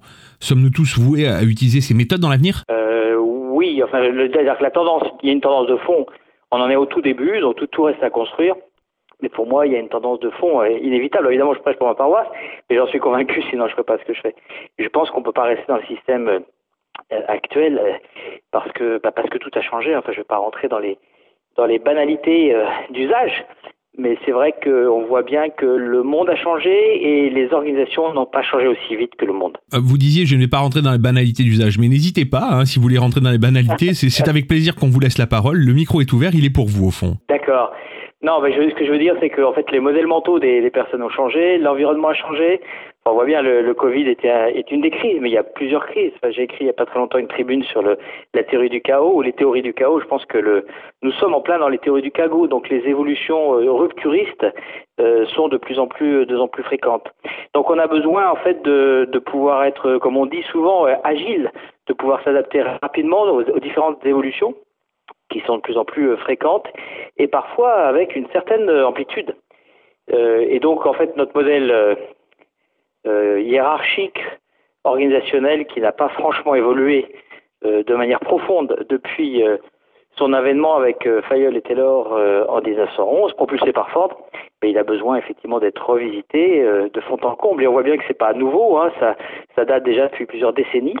il y a beaucoup d'émergences en ce moment. On parle beaucoup d'entreprises libérées, on parle de tier organization, on parle de tout ce que vous avez cité, et dont Holacratie et d'autres, euh, et que tout ça est en train de se construire. On est en phase de, phase de construction, on est en phase de recherche, on est en phase d'expérimentation pour qu'émerge, probablement pas un seul système, mais plusieurs systèmes, ou plusieurs systèmes complémentaires euh, qui, vont nous, qui vont nous faire apparaître une nouvelle façon de, de nous organiser, probablement très différente de celle d'avant. Moi, ce que j'envisage comme solution, ce que je vois émerger, c'est un modèle complètement ouvert euh, plutôt que d'avoir une entreprise, ça ressemblera plutôt à, un écosystème en fait. Ou si par exemple moi j'ai un rôle de, designer, je, conçois des formations, ce qui est la réalité de, mon job, c'est un des jobs que je fais, je conçois des formations avec grand plaisir. Eh bien, euh, plutôt que d'avoir un job de salarié dans une entreprise, j'aurai ma micro-entreprise euh, et puis je vais pouvoir créer de la valeur, être centré sur la création de valeur dans un écosystème qui fait sens pour moi, autrefois une entreprise, et puis tous, mes, tous mes collègues qui ont aussi des rôles, euh, le comptable, la RH, euh, la production, le marketing, la recherche-développement, euh, seront dans la même situation que moi dans un, dans un rôle, petite entreprise, Et puis, bon, on travaillera ensemble de façon coopérative dans des relations clients et fournisseurs bien connues, puisque c'est les mêmes qu'on rencontre lorsqu'on est dans une ville où vous avez des, des boulangers, des charcutiers, des bouchers, des assureurs, etc. etc. C'est bien comme ça qu'on fonctionne. En mettant euh, en avant, en créant de la valeur, faisant du mieux qu'on peut, en étant patron de notre propre boîte, mais en étant en interdépendance, les uns avec les autres, dans des relations client-fournisseur, c'est moi qui offre de la valeur, c'est moi qui prends de la valeur, et tout ça au sein d'un écosystème qu'on pourra choisir. Et au fond, euh, on est déjà là-dedans. Parce que si vous dépassez deux minutes euh, le modèle d'entreprise conventionnelle, qui est un peu à bout de souffle pour beaucoup, en tout cas, moi je, partage, je travaille beaucoup avec des jeunes, il y a beaucoup de jeunes qui ne sont plus dans ce système-là et qui ont créé leur entreprise. Elles ont créé, ces jeunes ont créé leur micro-entreprise et fonctionnent avec plusieurs autres euh, entreprises. Et, euh, et, finalement, ce que je suis en train de dire avec cet écosystème, eh ben, c'est la, quelque chose qui existe déjà, qui se fait en dehors des membranes juridiques de l'entreprise, ancien système. Mais si l'ancien système évolue, il n'aura pas le choix, à mon avis, eh bien, on va tous se retrouver à fonctionner de la même, même manière. Euh, chacun aligné le plus possible. Alors, vous allez me trouver utopiste, mais bon, on ne fait pas ce que je fais si on n'a pas un peu d'utopie. Et puis, c'est toujours été l'utopie qui fait évoluer les choses. Eh bien, euh, où chacun d'entre nous pourront euh, s'aligner sur là où je peux créer le plus de valeur, sur mes talents, sur mes zones de talents, euh, et puis au bénéfice de tous ceux bah, qui peuvent en profiter dans, cette, dans ce système-là. Et ça, ça passe par plusieurs choses, et notamment par un système constitutionnel. Il faut absolument qu'on passe en un état de droit. Pour moi, ça, c'est la, première chose. État de droit, avec ensuite des mécanismes qui permettent à chacun de créer cette structure d'entreprise pour chacun d'entre nous. Vous disiez que vous aviez écrit une tribune, euh, enfin vous en avez écrit plusieurs, hein, je, je, on va parler justement de certaines tribunes que vous avez écrites dans la revue Ouzbek Erika, ou d'ailleurs une de nos anciennes une de nos anciennes invitées, euh, Maya Mazoret, écrit elle aussi euh, régulièrement. Mais vous parliez de la tribune sur la théorie du chaos. Euh, J'ai une petite question qui m'est venue entre temps. Est-ce oui. que vous pensez que ce chaos est le prémisse d'une certaine forme d'ordre? Absolument, absolument. D'ailleurs, j'utilise beaucoup le mot chaotique. En fait, le chaos, c'est euh, le chaos. Du chaos va émerger l'ordre. Tout à fait. Euh, on est juste en train de, de, changer de système. Et à chaque fois qu'on change de système, ça passe par des zones d'inconfort. Hein. Si tant est qu'il y, ait une vraie grosse différence de système, ce que je pense qu'il est le cas aujourd'hui. On le voit bien d'ailleurs dans sur tous les terrains de jeu. Pas seulement au niveau des entreprises.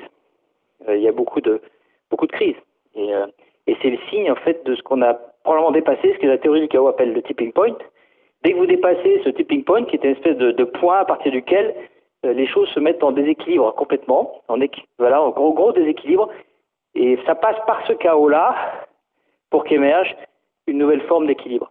Et on est quand on est entre deux, dans cette espèce de syndrome du homard, dans cette espèce de, de phase de transition, eh bien on est on est secoué, bien sûr, et puis va émerger va émerger quelque chose.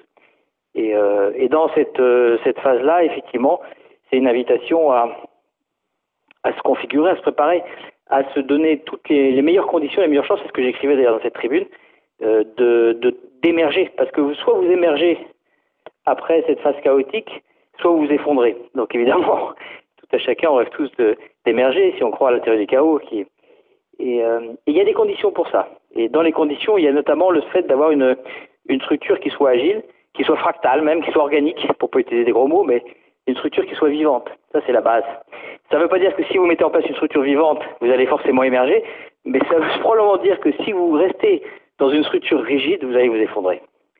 Euh, et ça peut, et ça peut aller très vite. Il y a aussi la place des rituels, la place du rituel avec les effets papillons. Donc, en fait, les, les théories du chaos sont vraiment intéressantes parce qu'elles nous apportent pas mal de, de, d'outils, en fait, d'outils qui, mis en place, peuvent nous préparer à l'échelle d'une organisation, à l'échelle d'une famille, à l'échelle d'une nation, à l'échelle d'une ville, à, au monde de demain, à quelque chose qui va émerger sous une autre forme. Je, en vous écoutant, je pensais, et je me disais, hein, je, je, je, dérive un tout petit peu, mais c'est vrai que vous me faites réfléchir au fond, euh, mais je me disais qu'au fond, cette théorie du chaos que vous nous, que vous nous proposez dans cette, dans cette tribu, dans cet article, finalement, elle me fait penser qu'au fond, c'est une forme d'apocalypse. Je, je pense au sens premier du mot, hein, c'est-à-dire révélation.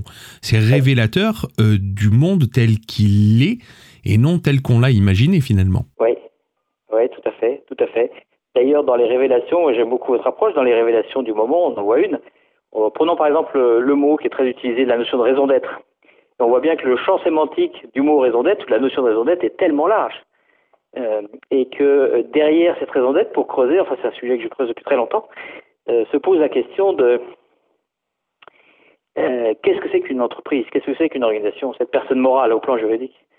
Euh, pour ceux qui, comme moi, sont, et il y a plusieurs acceptations de ce sens, mais pour ceux qui ont utilisé ce mot raison d'être bien avant que la loi Pacte ne s'en empare, pour nous, ça voulait dire raison d'être révolutionnaire, c'est-à-dire euh, voir les choses, enfin un nouveau modèle mental qui consiste à dire qu'une entreprise, une organisation, c'est un être vivant à part entière doté de sa propre identité.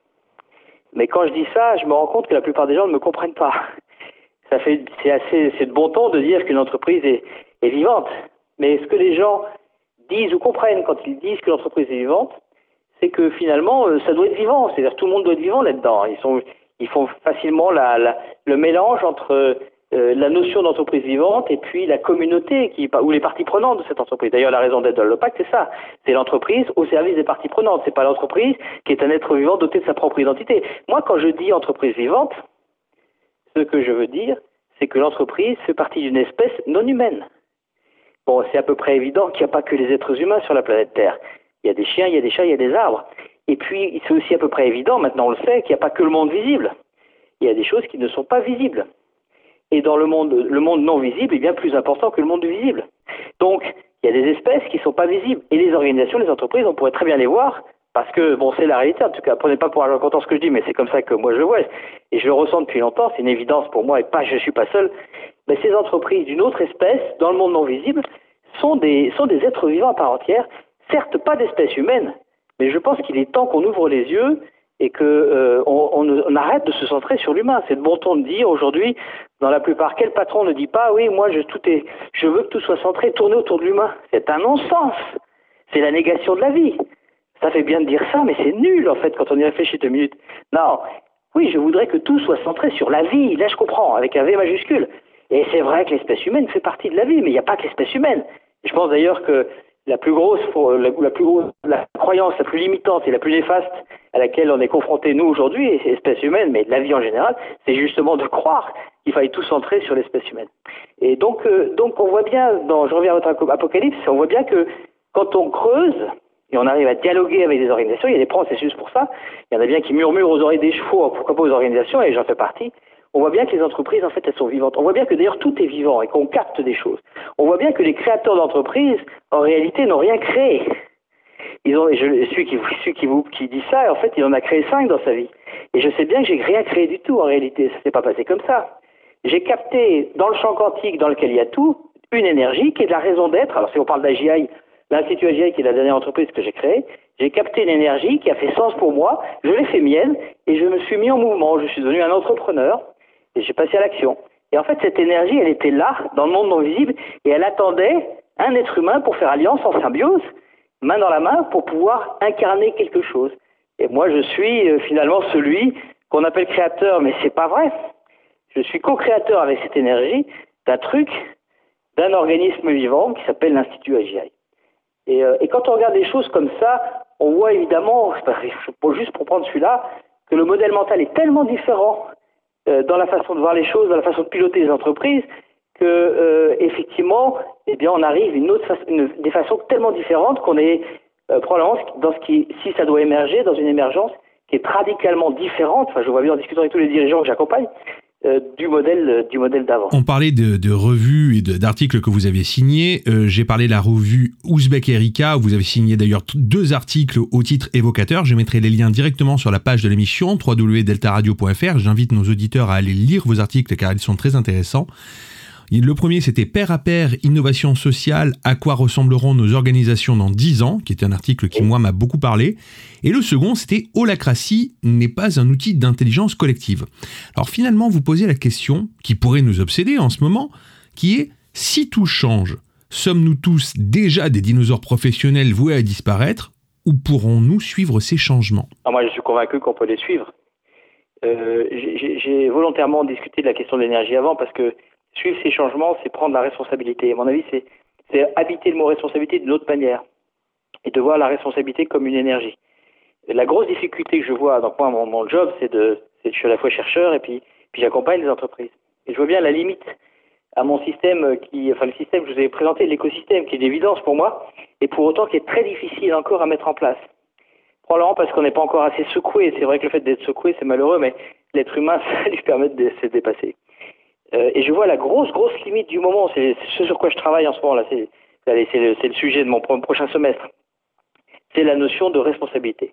Il y a des gens qui prennent la responsabilité, c'est-à-dire qu'ils euh, euh, s'enveloppent.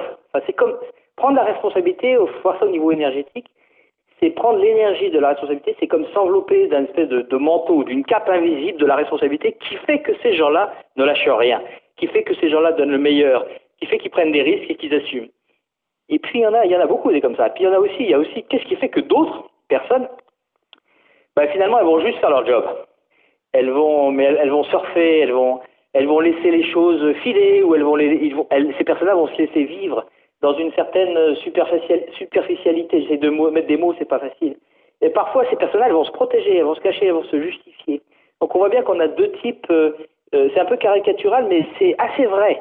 On a un peu ces deux types de, de, de, de comportements. Et du coup, c'est intéressant de se poser la question parce que le modèle que j'exposais, il, il, est facile à partir du moment où vous faites partie de la première catégorie de ceux qui prennent facilement l'énergie et la responsabilité. Et mes travaux de recherche du moment, c'est comment se fait-il qu'il y en a qui font, pour qui c'est facile de prendre ce, cette cape invisible de la responsabilité, de porter cette énergie, d'assumer, de prendre la charge de, et puis d'autres pas. Et, euh, et quand on creuse un peu le sujet, c'est peut-être pas le, le, le lieu ici, là maintenant, mais quand on creuse le sujet, on, revient à des choses assez personnelles qui viennent euh, probablement pour la plupart de, de, peur, la peur d'être différent, la peur d'échouer, euh, le fait de ne pas se sentir légitime. Euh, et on voit bien, je fais le lien moi avec ce qui se passe en, ce moment, puisque quand on parle du Covid, on parle de peur. Enfin, qui n'a pas eu peur ou qui n'a pas peur pendant la phase de Covid? On voit bien les gens se précipiter sur les vaccins, etc. C'est bien, c'est pas uniquement parce que Macron leur a demandé. Donc il y a bien, il y a bien cette, et on voit bien qu'on est sur ce registre de la peur et on voit bien le sens. Moi, je vois le sens du chaos qu'on traverse pour aller justement euh, travailler avec cette matière sur laquelle on n'était pas forcément habitué à travailler pour émerger et pour émerger vers une meilleure connexion avec une énergie qui est déjà là, qui, passe par l'énergie de la responsabilité. Et je fais le lien avec ce que j'ai dit tout à l'heure, quand je parlais de l'énergie de création, en fait, qui est, pas, qui est une alliance. Il n'y a aucun être humain sur la planète Terre qui, qui, qui crée. En fait, il crée en alliance ou en symbiose avec des énergies qui existent. Je crois que l'être humain est en train d'apprendre ça et que la responsabilité, la façon euh, énergétique de le voir, c'est comme ça que je le vois, eh bien, euh, ça ressort du même cadre, en fait, c'est le même sujet, euh, et qu'on est, on est secoué justement pour nous ouvrir, pour nous ouvrir à porter de nouvelles énergies dont l'énergie de responsabilité. Vous avez écrit dans ces articles aussi une chose qui était que les liens de subordination entre employeurs et employés allaient disparaître. Or, moi je me demande, si cette disparition des liens de subordination n'allait pas forcément faire disparaître le contrat social qui lie l'un à l'autre, par conséquent les sécurités, les obligations des uns envers les autres. Est-ce que cela ne va pas favoriser des organisations ubérisables, bien que ce soit un néologisme Qu'est-ce que vous en pensez? Oui, bah je, sur le lien de subordination, je, je, pense qu'effectivement, euh, et je peux me tromper bien sûr, mais je pense qu'il est voué à être supprimé. Bon, puis c'est assez facile de le démontrer de la manière suivante, en disant que finalement, bon, le lien de subordination, il est inhérent au contrat de travail. Contrat de travail, rémunération pour faire un job, et avec un lien de subordination envers un responsable hiérarchique. Donc chacun, à partir du moment où je signe un contrat de travail, j'ai donc, que j'aime ou que j'aime pas, il fallait pas le signer, j'ai un responsable hiérarchique et je suis censé obéir à ses directives. C'est écrit dans le droit du travail comme ça, c'est pas très sexy, mais c'est la réalité d'aujourd'hui. Euh, et il existe pour des bonnes raisons, parce qu'il y a des bons il y a des avantages aussi à ça. Mais vous comprenez que à une époque où tout le monde parle de vouloir responsabiliser, tous les dirigeants donc un mot à la bouche, c'est de responsabiliser, d'aller vers le self-management, responsabiliser les acteurs, l'ensemble des employés, ben on voit bien que c'est complètement contradictoire avec le fait en même temps de signer un contrat de travail qui dit que toi, collaborateur, je veux que tu sois responsable et en même temps, tu as un responsable hiérarchique qui n'est pas toi, donc tu peux pas être responsable. On voit bien qu'il y a des limites là, ça peut pas, ça peut pas durer. Euh, ce contrat de travail avec euh, ce lien de subordination, il avait du sens, il était créé pour ça. C'était l'application ou le complément nécessaire pour que le système de Fayol-Taylor propulsé par Ford, euh, management pyramidal, puisse fonctionner. Euh, mais donc, à partir du moment où on envisage de remplacer, disons que va émerger euh, d'autres formes de gouvernance, donc de façon d'exercer le pouvoir et de fonctionner dans les entreprises, qui soient différentes de ce système euh, de Fayol et Taylor, eh bien, toutes les fonctions complémentaires qui étaient attachés au, modèle de, de Fayol-Taylor vont probablement disparaître et être remplacés par de nouvelles fonctions. Un peu comme votre téléphone. Euh, C'était inimaginable à l'époque. Il y a un saut technologique. Sur le téléphone à cadran que moi j'ai connu, je ne sais pas si vous l'avez connu parce que ça, quand même, ça commence à dater. Mais si, si, je l'ai connu et je tournais les, les touches avec le crayon gris quand j'appelais mes amis. c'est ça, ben moi aussi. Ben voilà, comme beaucoup, bout, avec la gomme au bout, tout à fait. Ben moi j'ai bien connu. On, oui. on avait même point de repère. Euh, c'était, imaginez, remettez-vous à ce moment-là où vous composiez un numéro avec votre crayon. C'était juste inimaginable à l'époque d'imaginer qu'on puisse télécharger un module GPS sur un téléphone. C'était complètement inimaginable à l'époque déjà de d'imaginer le GPS. Déjà, déjà. Mais en plus, ça supposait que vous ayez imaginé le GPS, de le télécharger sur ce téléphone, c'était inimaginable. Qu'est-ce qui s'est passé? On a juste changé de technologie. Donc, euh, si c'est vrai pour les téléphones, ça va être vrai pour tout, y compris pour les organisations, les systèmes de gouvernance. Et donc, si on remplace la technologie de Fayol Taylor, qui a fait son temps, euh, pas pour la critiquer, elle a apporté beaucoup de valeur, euh, par une autre technologie, c'est pas idiot de penser euh, qu'on va pouvoir euh, voir émerger de nouvelles façons de faire, de, nouveaux contrats, de nouvelles façons de, contractualiser avec des gens pour travailler, de nouvelles façons de faire les budgets, de nouvelles façons de tout ça, tout ce qu'on connaît, tout ce qu'on a plugué, toutes les applications qu'on a pluguées sur le système de Fayol Taylor, c'est pas idiot de penser qu'elles vont être complètement revues, revisitées et vont émerger de nouvelles, de nouvelles façons de faire, de nouvelles applications qui sont juste inimaginables au moment où on se parle tous les deux. Ce que nous promettent euh, ces nouvelles formes d'organisation, on parlait de self-management, de choses comme ça, c'est l'indépendance de chaque personne qui fera face à ses propres envies, limites, évaluations. On parle bien de self-management, c'est quelque chose qu'on entend de plus en plus. Mais alors, euh, ça veut dire que nous sommes capables de tout cela? Parce que moi, si j'écoute tous mes chefs de service que j'ai pu croiser dans ma vie, eh ben, on m'a plutôt dit le contraire finalement. Donc pour vous, ce serait possible que nous puissions travailler sans un ordre direct, mais plutôt avec notre envie de bien faire notre boulot? Bien sûr, enfin, bien sûr enfin, la, réponse est heureusement d'ailleurs. Sinon, euh, heureusement, tout dépend comment on regarde l'être humain. L'être humain, il est créateur. Il est, on voit rien de, on n'a on n'a pas actualisé le dixième de ce qu'on est capable de faire. C'est une évidence. Voilà, c'est un modèle mental, c'est ma croyance. Hein. Et puis j'ai plein de cas pour le prouver. J'ai mon cas, de mon propre cas. J'ai pas eu besoin de chef de service pour avancer, qu'on me donne des ordres. J'ai commencé comme ça, ça a duré trois mois, et j'aurais dit bye bye. Je vais pas continuer ma vie à travailler comme ça. Et je suis pas une exception. Il y en a plein. Regardez le nombre de freelance. Regardez les jeunes aujourd'hui qui sortent de l'espace d'entreprise. Donc bien sûr qu'on est capable. Euh, la, la question c'est pas est-ce qu'on est capable. La question c'est quelle va être l'envie pour le faire. Euh, et, on revient avec, vous allez me trouver un peu obsédé, mais je le suis hein, au sens euh, non connoté du mot, bien sûr. Euh, on revient à la notion d'énergie. Tout le monde a les capacités pour créer une entreprise. J'en ai accompagné tellement. Je veux dire, c'est pas très compliqué. Ce qui fait la différence, c'est pas le business plan qui sert à rien du tout en général. Ce qui fait la différence, c'est l'envie. C'est l'envie. C'est l'envie, cette énergie-là. Et, et, si j'accroche à une énergie, je vois là, ma, fille euh, qui vient de qui vient de créer une entreprise, je vois bien comment ça fonctionnait parce que je l'ai accompagnée. C'est toujours la même chose, c'est dramatiquement banal. Euh, Qu'est-ce qui fait que quelqu'un réussit à créer une entreprise? C'est pas l'idée, euh, c'est pas le business model, c'est pas la description des produits. Non, c'est l'énergie. Toujours, c'est l'énergie. Et tous mes copains qui ont créé des entreprises et moi-même, ça a toujours été une pulsion. Moi, je te parle de pulsion créatrice, euh, qui est, qui est pas qui pas rationnelle, c'est énergétique. Euh, donc oui, la réponse à votre question, c'est oui. Euh, mais c'est vrai aussi euh, que euh, pour beaucoup de personnes cette énergie, bah, elle est pas c'est pas qu'elle est pas là, c'est juste qu'ils la captent pas.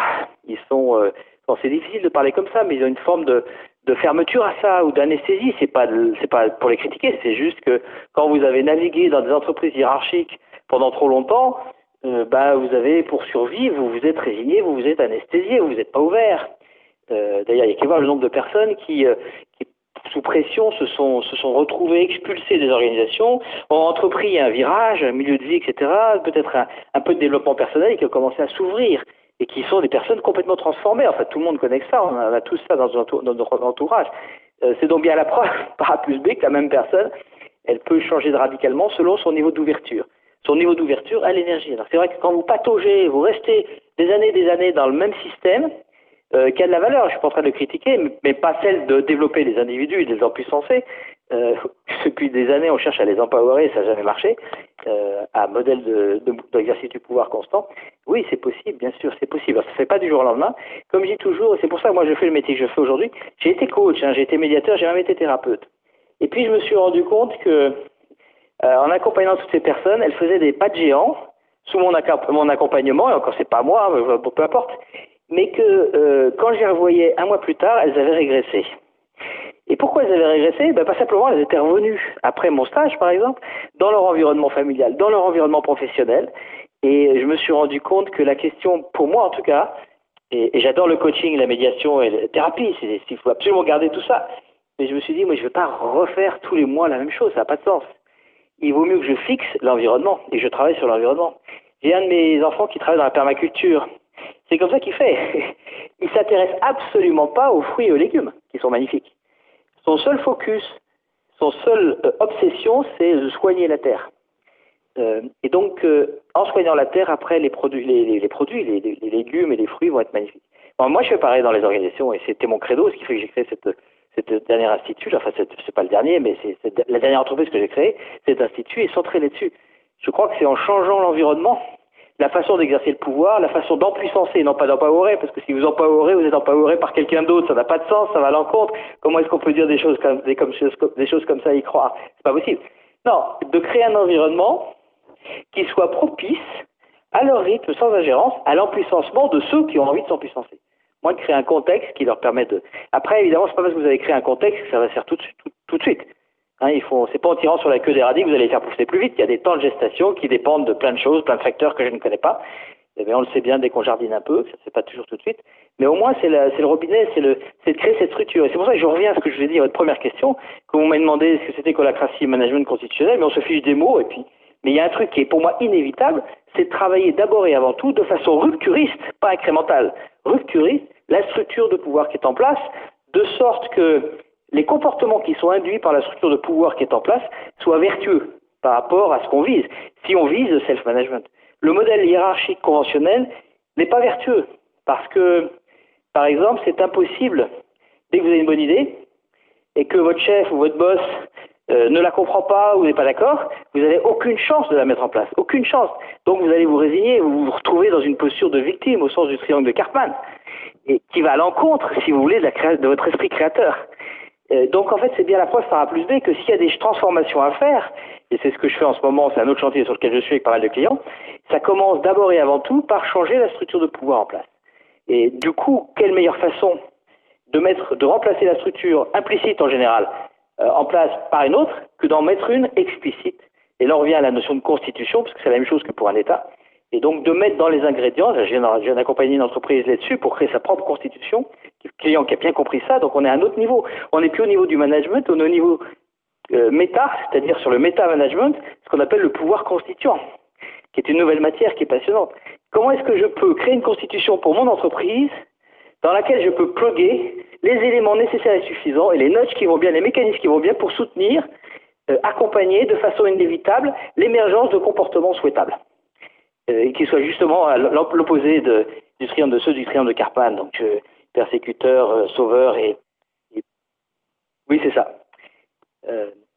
Et là, on reboucle avec ce que je dis tout à l'heure. Je pense que le, management constitutionnel, au sens de créer une constitution, faut changer le mot, on s'en fout, un hein, manifeste, référentiel, peu importe, mais quelque chose d'explicite qui donne un état de droit. Et donc, il n'y a plus de jeu implicite, il n'y a plus de jeu politique. Bon, ça ne va pas éradiquer ça du jour au lendemain, mais euh, voilà, qui va amener les gens à être, euh, rentrer dans des relations d'adulte à adulte, euh, non maternées. et puis, dans cet environnement-là, moi, j'ai bon espoir, et je me trompe peut-être, je ne crois pas, en tout cas, je ne veux pas, que n'importe qui, moi, c'est une question de temps, mais que ça crée un espace de sécurité, un espace de confiance va pouvoir s'empuissancer. Je vais réagir à, deux choses que vous avez dites. Alors la première, ce serait plus pour euh, refaire un petit coucou à tous mes chefs de service passés en leur rappelant que oui, c'est possible. Voyez, je vous ai, vous ai pas menti, on était capable. Je, je vous ai pas pris pour, je vous ai pas pris pour des idiots. Je vous jure, on était capable de bien faire notre boulot. Ça, c'était un petit message personnel au passage. Et second petit message, pas vraiment personnel, mais c'est un peu de promo au milieu de tout ça. Au, fond, quand je vous écoute, vous me faites penser à, à Géant Vert, qui était le parolier de Parabellum, l'un des paroliers de Parabellum un groupe de punk des années 80 que nous avions reçu ici dans l'émission pour euh, le punk, justement, pour, euh, pour, euh, pour parler du punk. Et c'est lui qui m'a dit une fois, dans cette interview, le punk, finalement, ce qui faisait le punk, c'était juste fais-le fais les choses. Ne cherche pas autre chose que juste faire les choses. Finalement, quand vous me parlez de management constitutionnel, de tout ça, vous me parlez d'énergie, de hic nunc, de ici maintenant, de faire les choses. Finalement, je me demande si finalement vous n'êtes pas un peu un punk. Ah ben super, ravi. je, le découvre. Merci beaucoup pour ça. Euh, J'en suis fier alors. Je, vous sens comme, comme une forme de punk finalement quand vous me dites ça. Donc voilà, c'était une petite aparté euh, parmi tant d'autres. J'ai croisé moi différentes techniques de management dans ma vie parce que j'étais un travailleur, que je le suis toujours. Euh, J'ai entendu parler de, de plein de formes d'entreprises qui prenaient toutes que leur format était le plus abouti. En quoi l'holacratie, le management constitutionnel peuvent être des solutions viables et opérationnelles pour tout ou partie des entreprises? Je, pense que c'est pas, pas, l'objectif. Moi, j'ai beaucoup de recul par rapport à ça. Euh, ça n'a pas toujours été le cas parce que bien sûr, à chaque fois que vous plongez, enfin à chaque fois que j'ai plongé dans une nouvelle euh, approche, vous, savez comme moi que quand vous découvrez, vous apprenez, vous êtes passionné par quelque chose, vous fusionnez avec euh, avec cette chose-là. Donc les gens vous disent ah on m'a traité d'évangéliste, on m'a traité de pape, de la classe, etc., etc. Et c'était vrai parce que j'étais dans cette phase de, fusion et c'est on peut pas y échapper. C'est une règle de la vie. Enfin tous ceux qui, s'intéressent un peu comment fonctionne l'être humain et la vie le savent. Bon, on a, on, maintenant c'est loin derrière, ça, c'est loin derrière. Ça fait 12 ans qu'on a travaillé avec Brian Robertson aux US sur la, la holacratie et développé ce modèle-là, euh, qui a des limites. Euh, J'ai pas mal publié là-dessus. Il y a pas mal de limites, évidemment. Il n'y a, a pas d'outil miracle. Ça n'est qu'un outil et en plus il y a des limites. Euh, du coup, c'est pour ça que j'ai transcendé vers le management, euh, passé au concept avec le management constitutionnel, parce que je me suis rendu compte que dans les quelques 120 entreprises que j'ai accompagnées ces 12 dernières années que sur ce sujet-là, j'ai été amené à faire des évolutions de la Constitution. Euh, D'une part, l'holacratie qui est en train de passer à sa cinquième version, à 5.0, mais en plus de, la, la Constitution officielle, si vous voulez, ou celle qui sert de, qui irrigue toutes les, toutes les, toutes les occurrences, euh, en plus des personnaliser en fait euh, les, les constitutions, à tel point d'ailleurs que la dernière entreprise que j'ai accompagnée, on a terminé hier, on est reparti de zéro, on a créé une constitution de, à partir de zéro, mais évidemment à partir de tout le savoir qu'on a pu accumuler de- depuis 12 ans sur cette notion de pouvoir constituant appliquée domaine, euh, au domaine des entreprises. Donc, euh, je crois que c'est inévitable pour moi. Il y a plein de choses qui sont inévitables. Après, la forme, je sais pas, on va la découvrir en marchant. Il y a, plein de gens comme moi qui recherchent, qui expérimentent et qui vont faire émerger un tas de choses. Euh, je crois qu'il y a des fondamentaux. Euh, le premier, c'est qu'il faut, euh, il faut, à mon avis, il faut une constitution. Enfin, il faut une structure de pouvoir. Oublions le mot constitution si- s'il est gênant, mais je vois pas en quoi d'ailleurs. Mais euh, il faut, il faut un pouvoir constituant dans lequel la façon d'exercer le pouvoir soit claire, dans lequel le, système d'attribution des autorités, des limites d'autorité soit clair pour tout à chacun qui rejoint une entreprise ou un écosystème. Ça, c'est vraiment pour moi le, basique de basique. Alors, ça se fait pas n'importe comment, c'est pas évident, il y, a, il y a un contenu derrière, mais disons que c'est cette notion de pouvoir constituant. La deuxième, c'est d'arrêter de se prendre pour les nombrils du monde. Voilà, c'est une catastrophe. Euh, non, les entreprises, elles existent indépendamment des êtres humains, soyons sérieux, quoi. Et euh, quand vous discutez sérieusement, bon, il y en a un, y a un, de mes amis qui s'appelle Peter Koenig, qui a fait des travaux de recherche là-dessus, qui a, développé les principes sources en interviewant des centaines, des centaines d'entrepreneurs. Je parle pas de gens qui parlent d'eux, non, des gens qui ont entrepris, des vrais, quoi. Tous reconnaissent comme moi qu'ils n'ont jamais rien créé. Même si, si vous dites, euh, en parlant de moi dans un salon, euh, Bernard Marie, il a créé telle et telle entreprise, c'est vrai. Moi, je vais laisser faire. Mais je sais bien que je suis pas, je suis pas créateur. C'est pas, c'est pas, je fais pas une saisie égotique là-dessus. Je suis pas créateur. Je sais très bien, j'ai conscience que je l'ai fait pas tout seul. J'ai juste incarné une énergie qui vient pas de moi. J'ai porté une énergie qui était accessible pour tout le monde. Et quand vous dites ça, vous baissez la barre. Le nombre de personnes que j'ai accompagnées qui croyaient qu'ils n'étaient pas entrepreneurs, quand je leur ai expliqué ça, ça les a soulagés parce qu'ils mettent ces gens-là qui, ne- qui n'entreprennent pas mettent les entrepreneurs sur des piédestals. Il n'en a rien sur terre. Il n'y a rien, il y a rien. C'est, pas ça. On a juste capté l'énergie qui était là. Tu peux demain matin, tu peux le faire. Tu captes l'énergie et puis tu vas entreprendre. Et la, magie, c'est quand tu prends, euh, tu entreprends, tu vas avoir en plus des super pouvoirs qui vont t'arriver, qui viennent de cette énergie évidemment. Et c'est propre de tous les tous les entrepreneurs. Donc pour moi, la, deuxième, la deuxième, vraiment le deuxième fondamental, c'est de comprendre ça. Euh, et je vois que ça commence, ça commence à passer. C'est vraiment nouveau, hein, pour la plupart des gens que je. Mais c'est, évident. Alors vient avec ça la notion de raison d'être, qui n'est pas du tout la raison d'être de la loi Pacte. Mais c'est très bien ce qu'ils ont fait avec la loi Pacte. Je suis pas en train de cracher dessus. Mais bon, on est loin du compte. On est loin du compte. L'entreprise, elle va pas passer d'être, elle va pas passer d'un état où elle était au service euh, des corvéables à merci d'ailleurs des actionnaires, certains pilotés par la bourse, euh, créature qui a dépassé le créateur depuis longtemps. Euh, on est passé de ça, encore que les entreprises à mission avec raison d'être qui sont encore là-dedans, on l'a encore vu avec Danone il n'y a pas très longtemps, et puis à euh, une entreprise qui est au service des parties prenantes. Mais dans les deux, cas de figure, ça va pas. L'entreprise, c'est pas l'esclave, soit des, des actionnaires, des, des, euh, soit des parties prenantes. Non, non, elle existe en tant que telle. Et c'est intéressant parce que ça vient chatouiller un autre concept qui va arriver, indépendamment de celui de l'argent, sur lequel j'ai aussi écrit, mais ça vient toucher la notion de propriété. Et d'ailleurs, beaucoup d'entrepreneurs que j'accompagne ont compris que même s'ils étaient actionnaires à 100% des entreprises qu'ils détenaient au plan euh, juridique dans nos modèles mentaux d'aujourd'hui, en fait, ils n'en étaient rien, ils étaient juste des garants d'eux. Ce qui d'ailleurs, on, voit bien, entraîne des évolutions énormes, notamment en termes de gouvernance. Bon, la France est un peu, un peu à la bourre là-dessus par rapport à des pays nordiques, mais donc ils sont en train de remplacer ou faire évoluer leur gouvernance de sorte que la pérennité de l'entreprise ne passe plus entre leurs mains et que si demain matin on leur propose un chèque pour acheter l'entreprise, ça soit plus possible structurellement, avec des, des fondations actionnaires, des choses comme ça. Il y a un cabinet profil qui s'occupe de ça et d'autres. Euh, donc on voit bien que ça aussi, ça, évolue.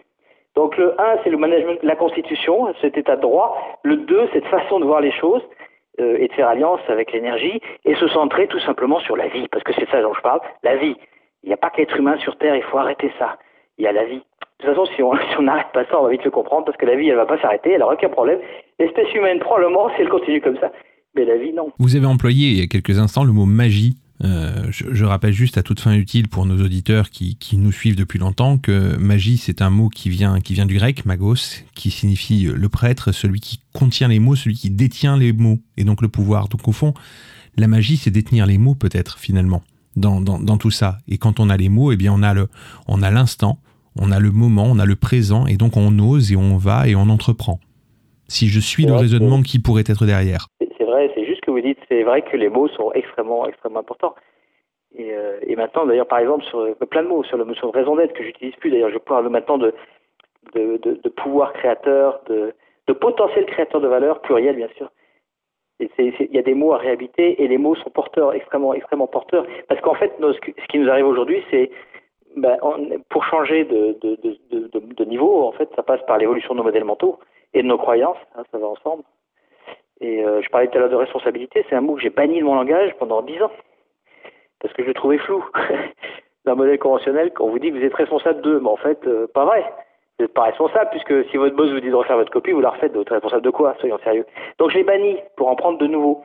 Et puis maintenant, avec euh, ce que je viens de vous dire, qui est assez récent, en tout cas dans mon, dans dans mon niveau, de, mon niveau de conscience, et je reviens avec la notion de responsabilité, mais avec la notion d'énergie de responsabilité, ce qui est complètement différent. C'est pas du tout statique, c'est énergétique.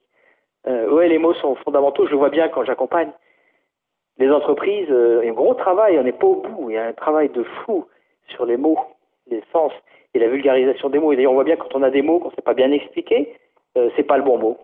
Il y a, quelque chose à...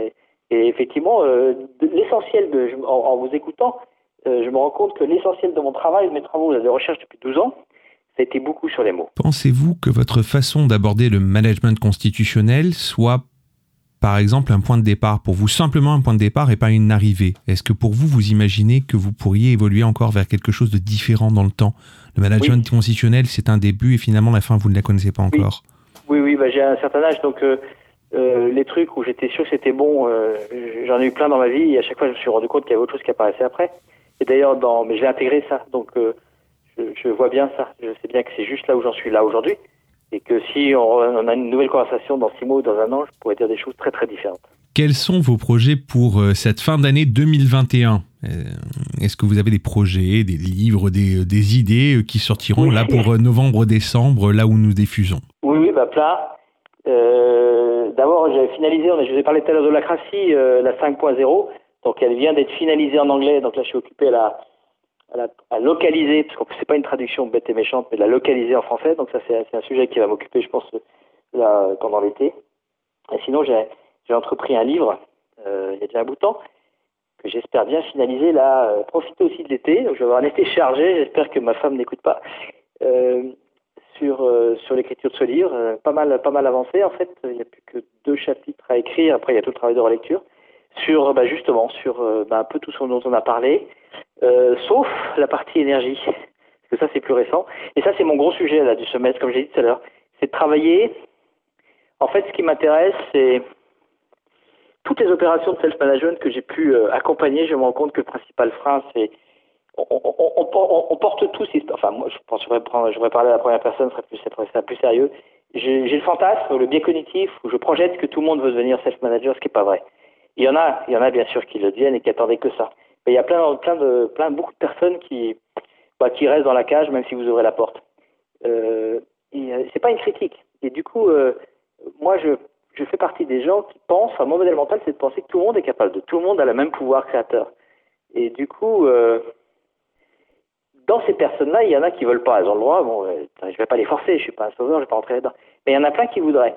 Et euh, c'est celle-là qui m'intéresse, c'est du coup trouver les clés avec elles, avec ces personnes-là, sur la façon d'eux. Et, c'est en travaillant, ça fait longtemps que je travaille dessus. Hein. Et puis là, j'ai deux, trois entreprises qui me demandent des, ateliers là-dessus. Donc c'est ce qui m'occupe là en, ce moment et pour les, mois qui viennent.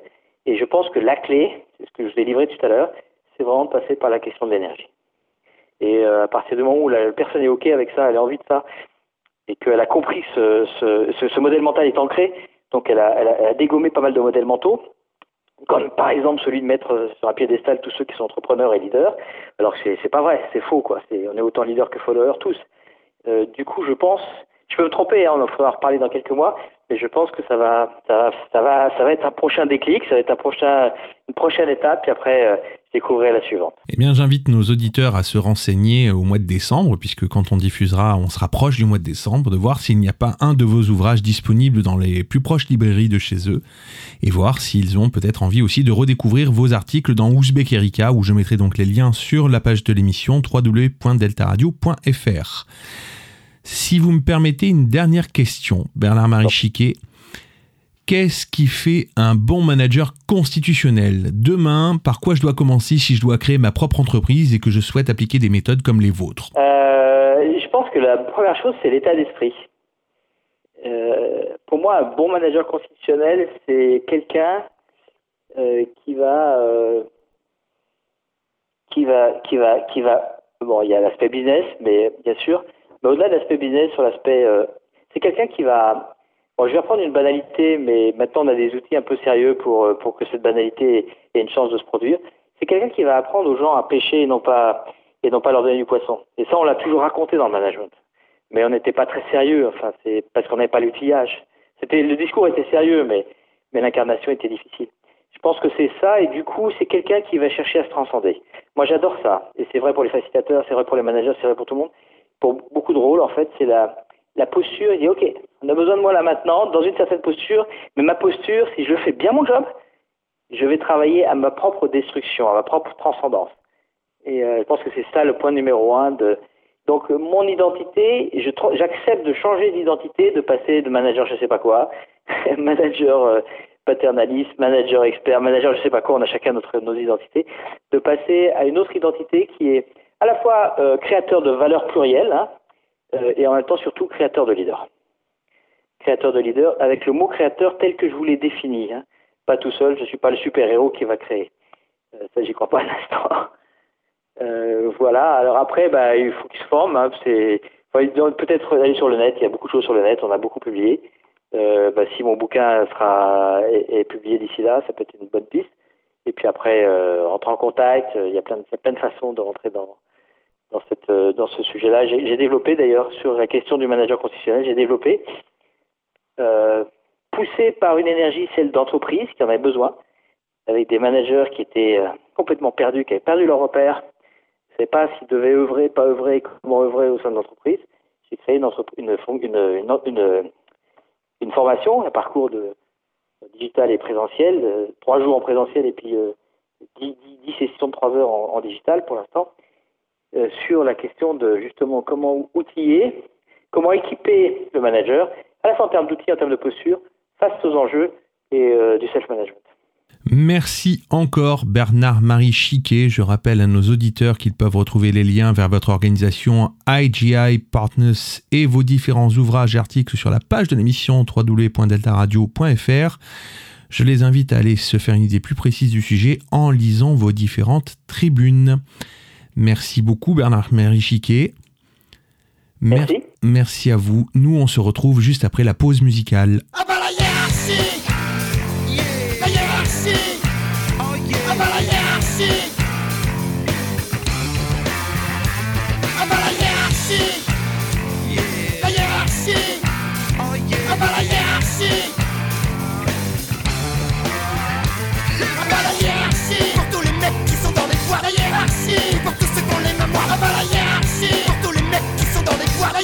pour tous ceux qu'on les mémoires. C'est ça, bosse, bosse, bosse, coco, écrase-toi et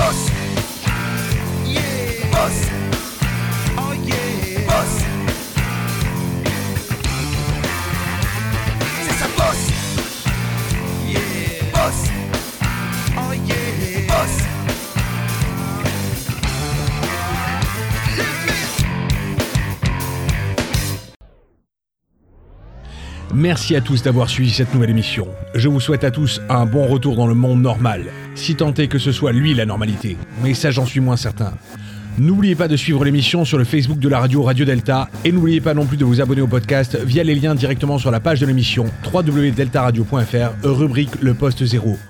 On se dit au mois prochain et lorsque vous croiserez un miroir, frappez donc trois coups dessus. Peut-être que je serai derrière.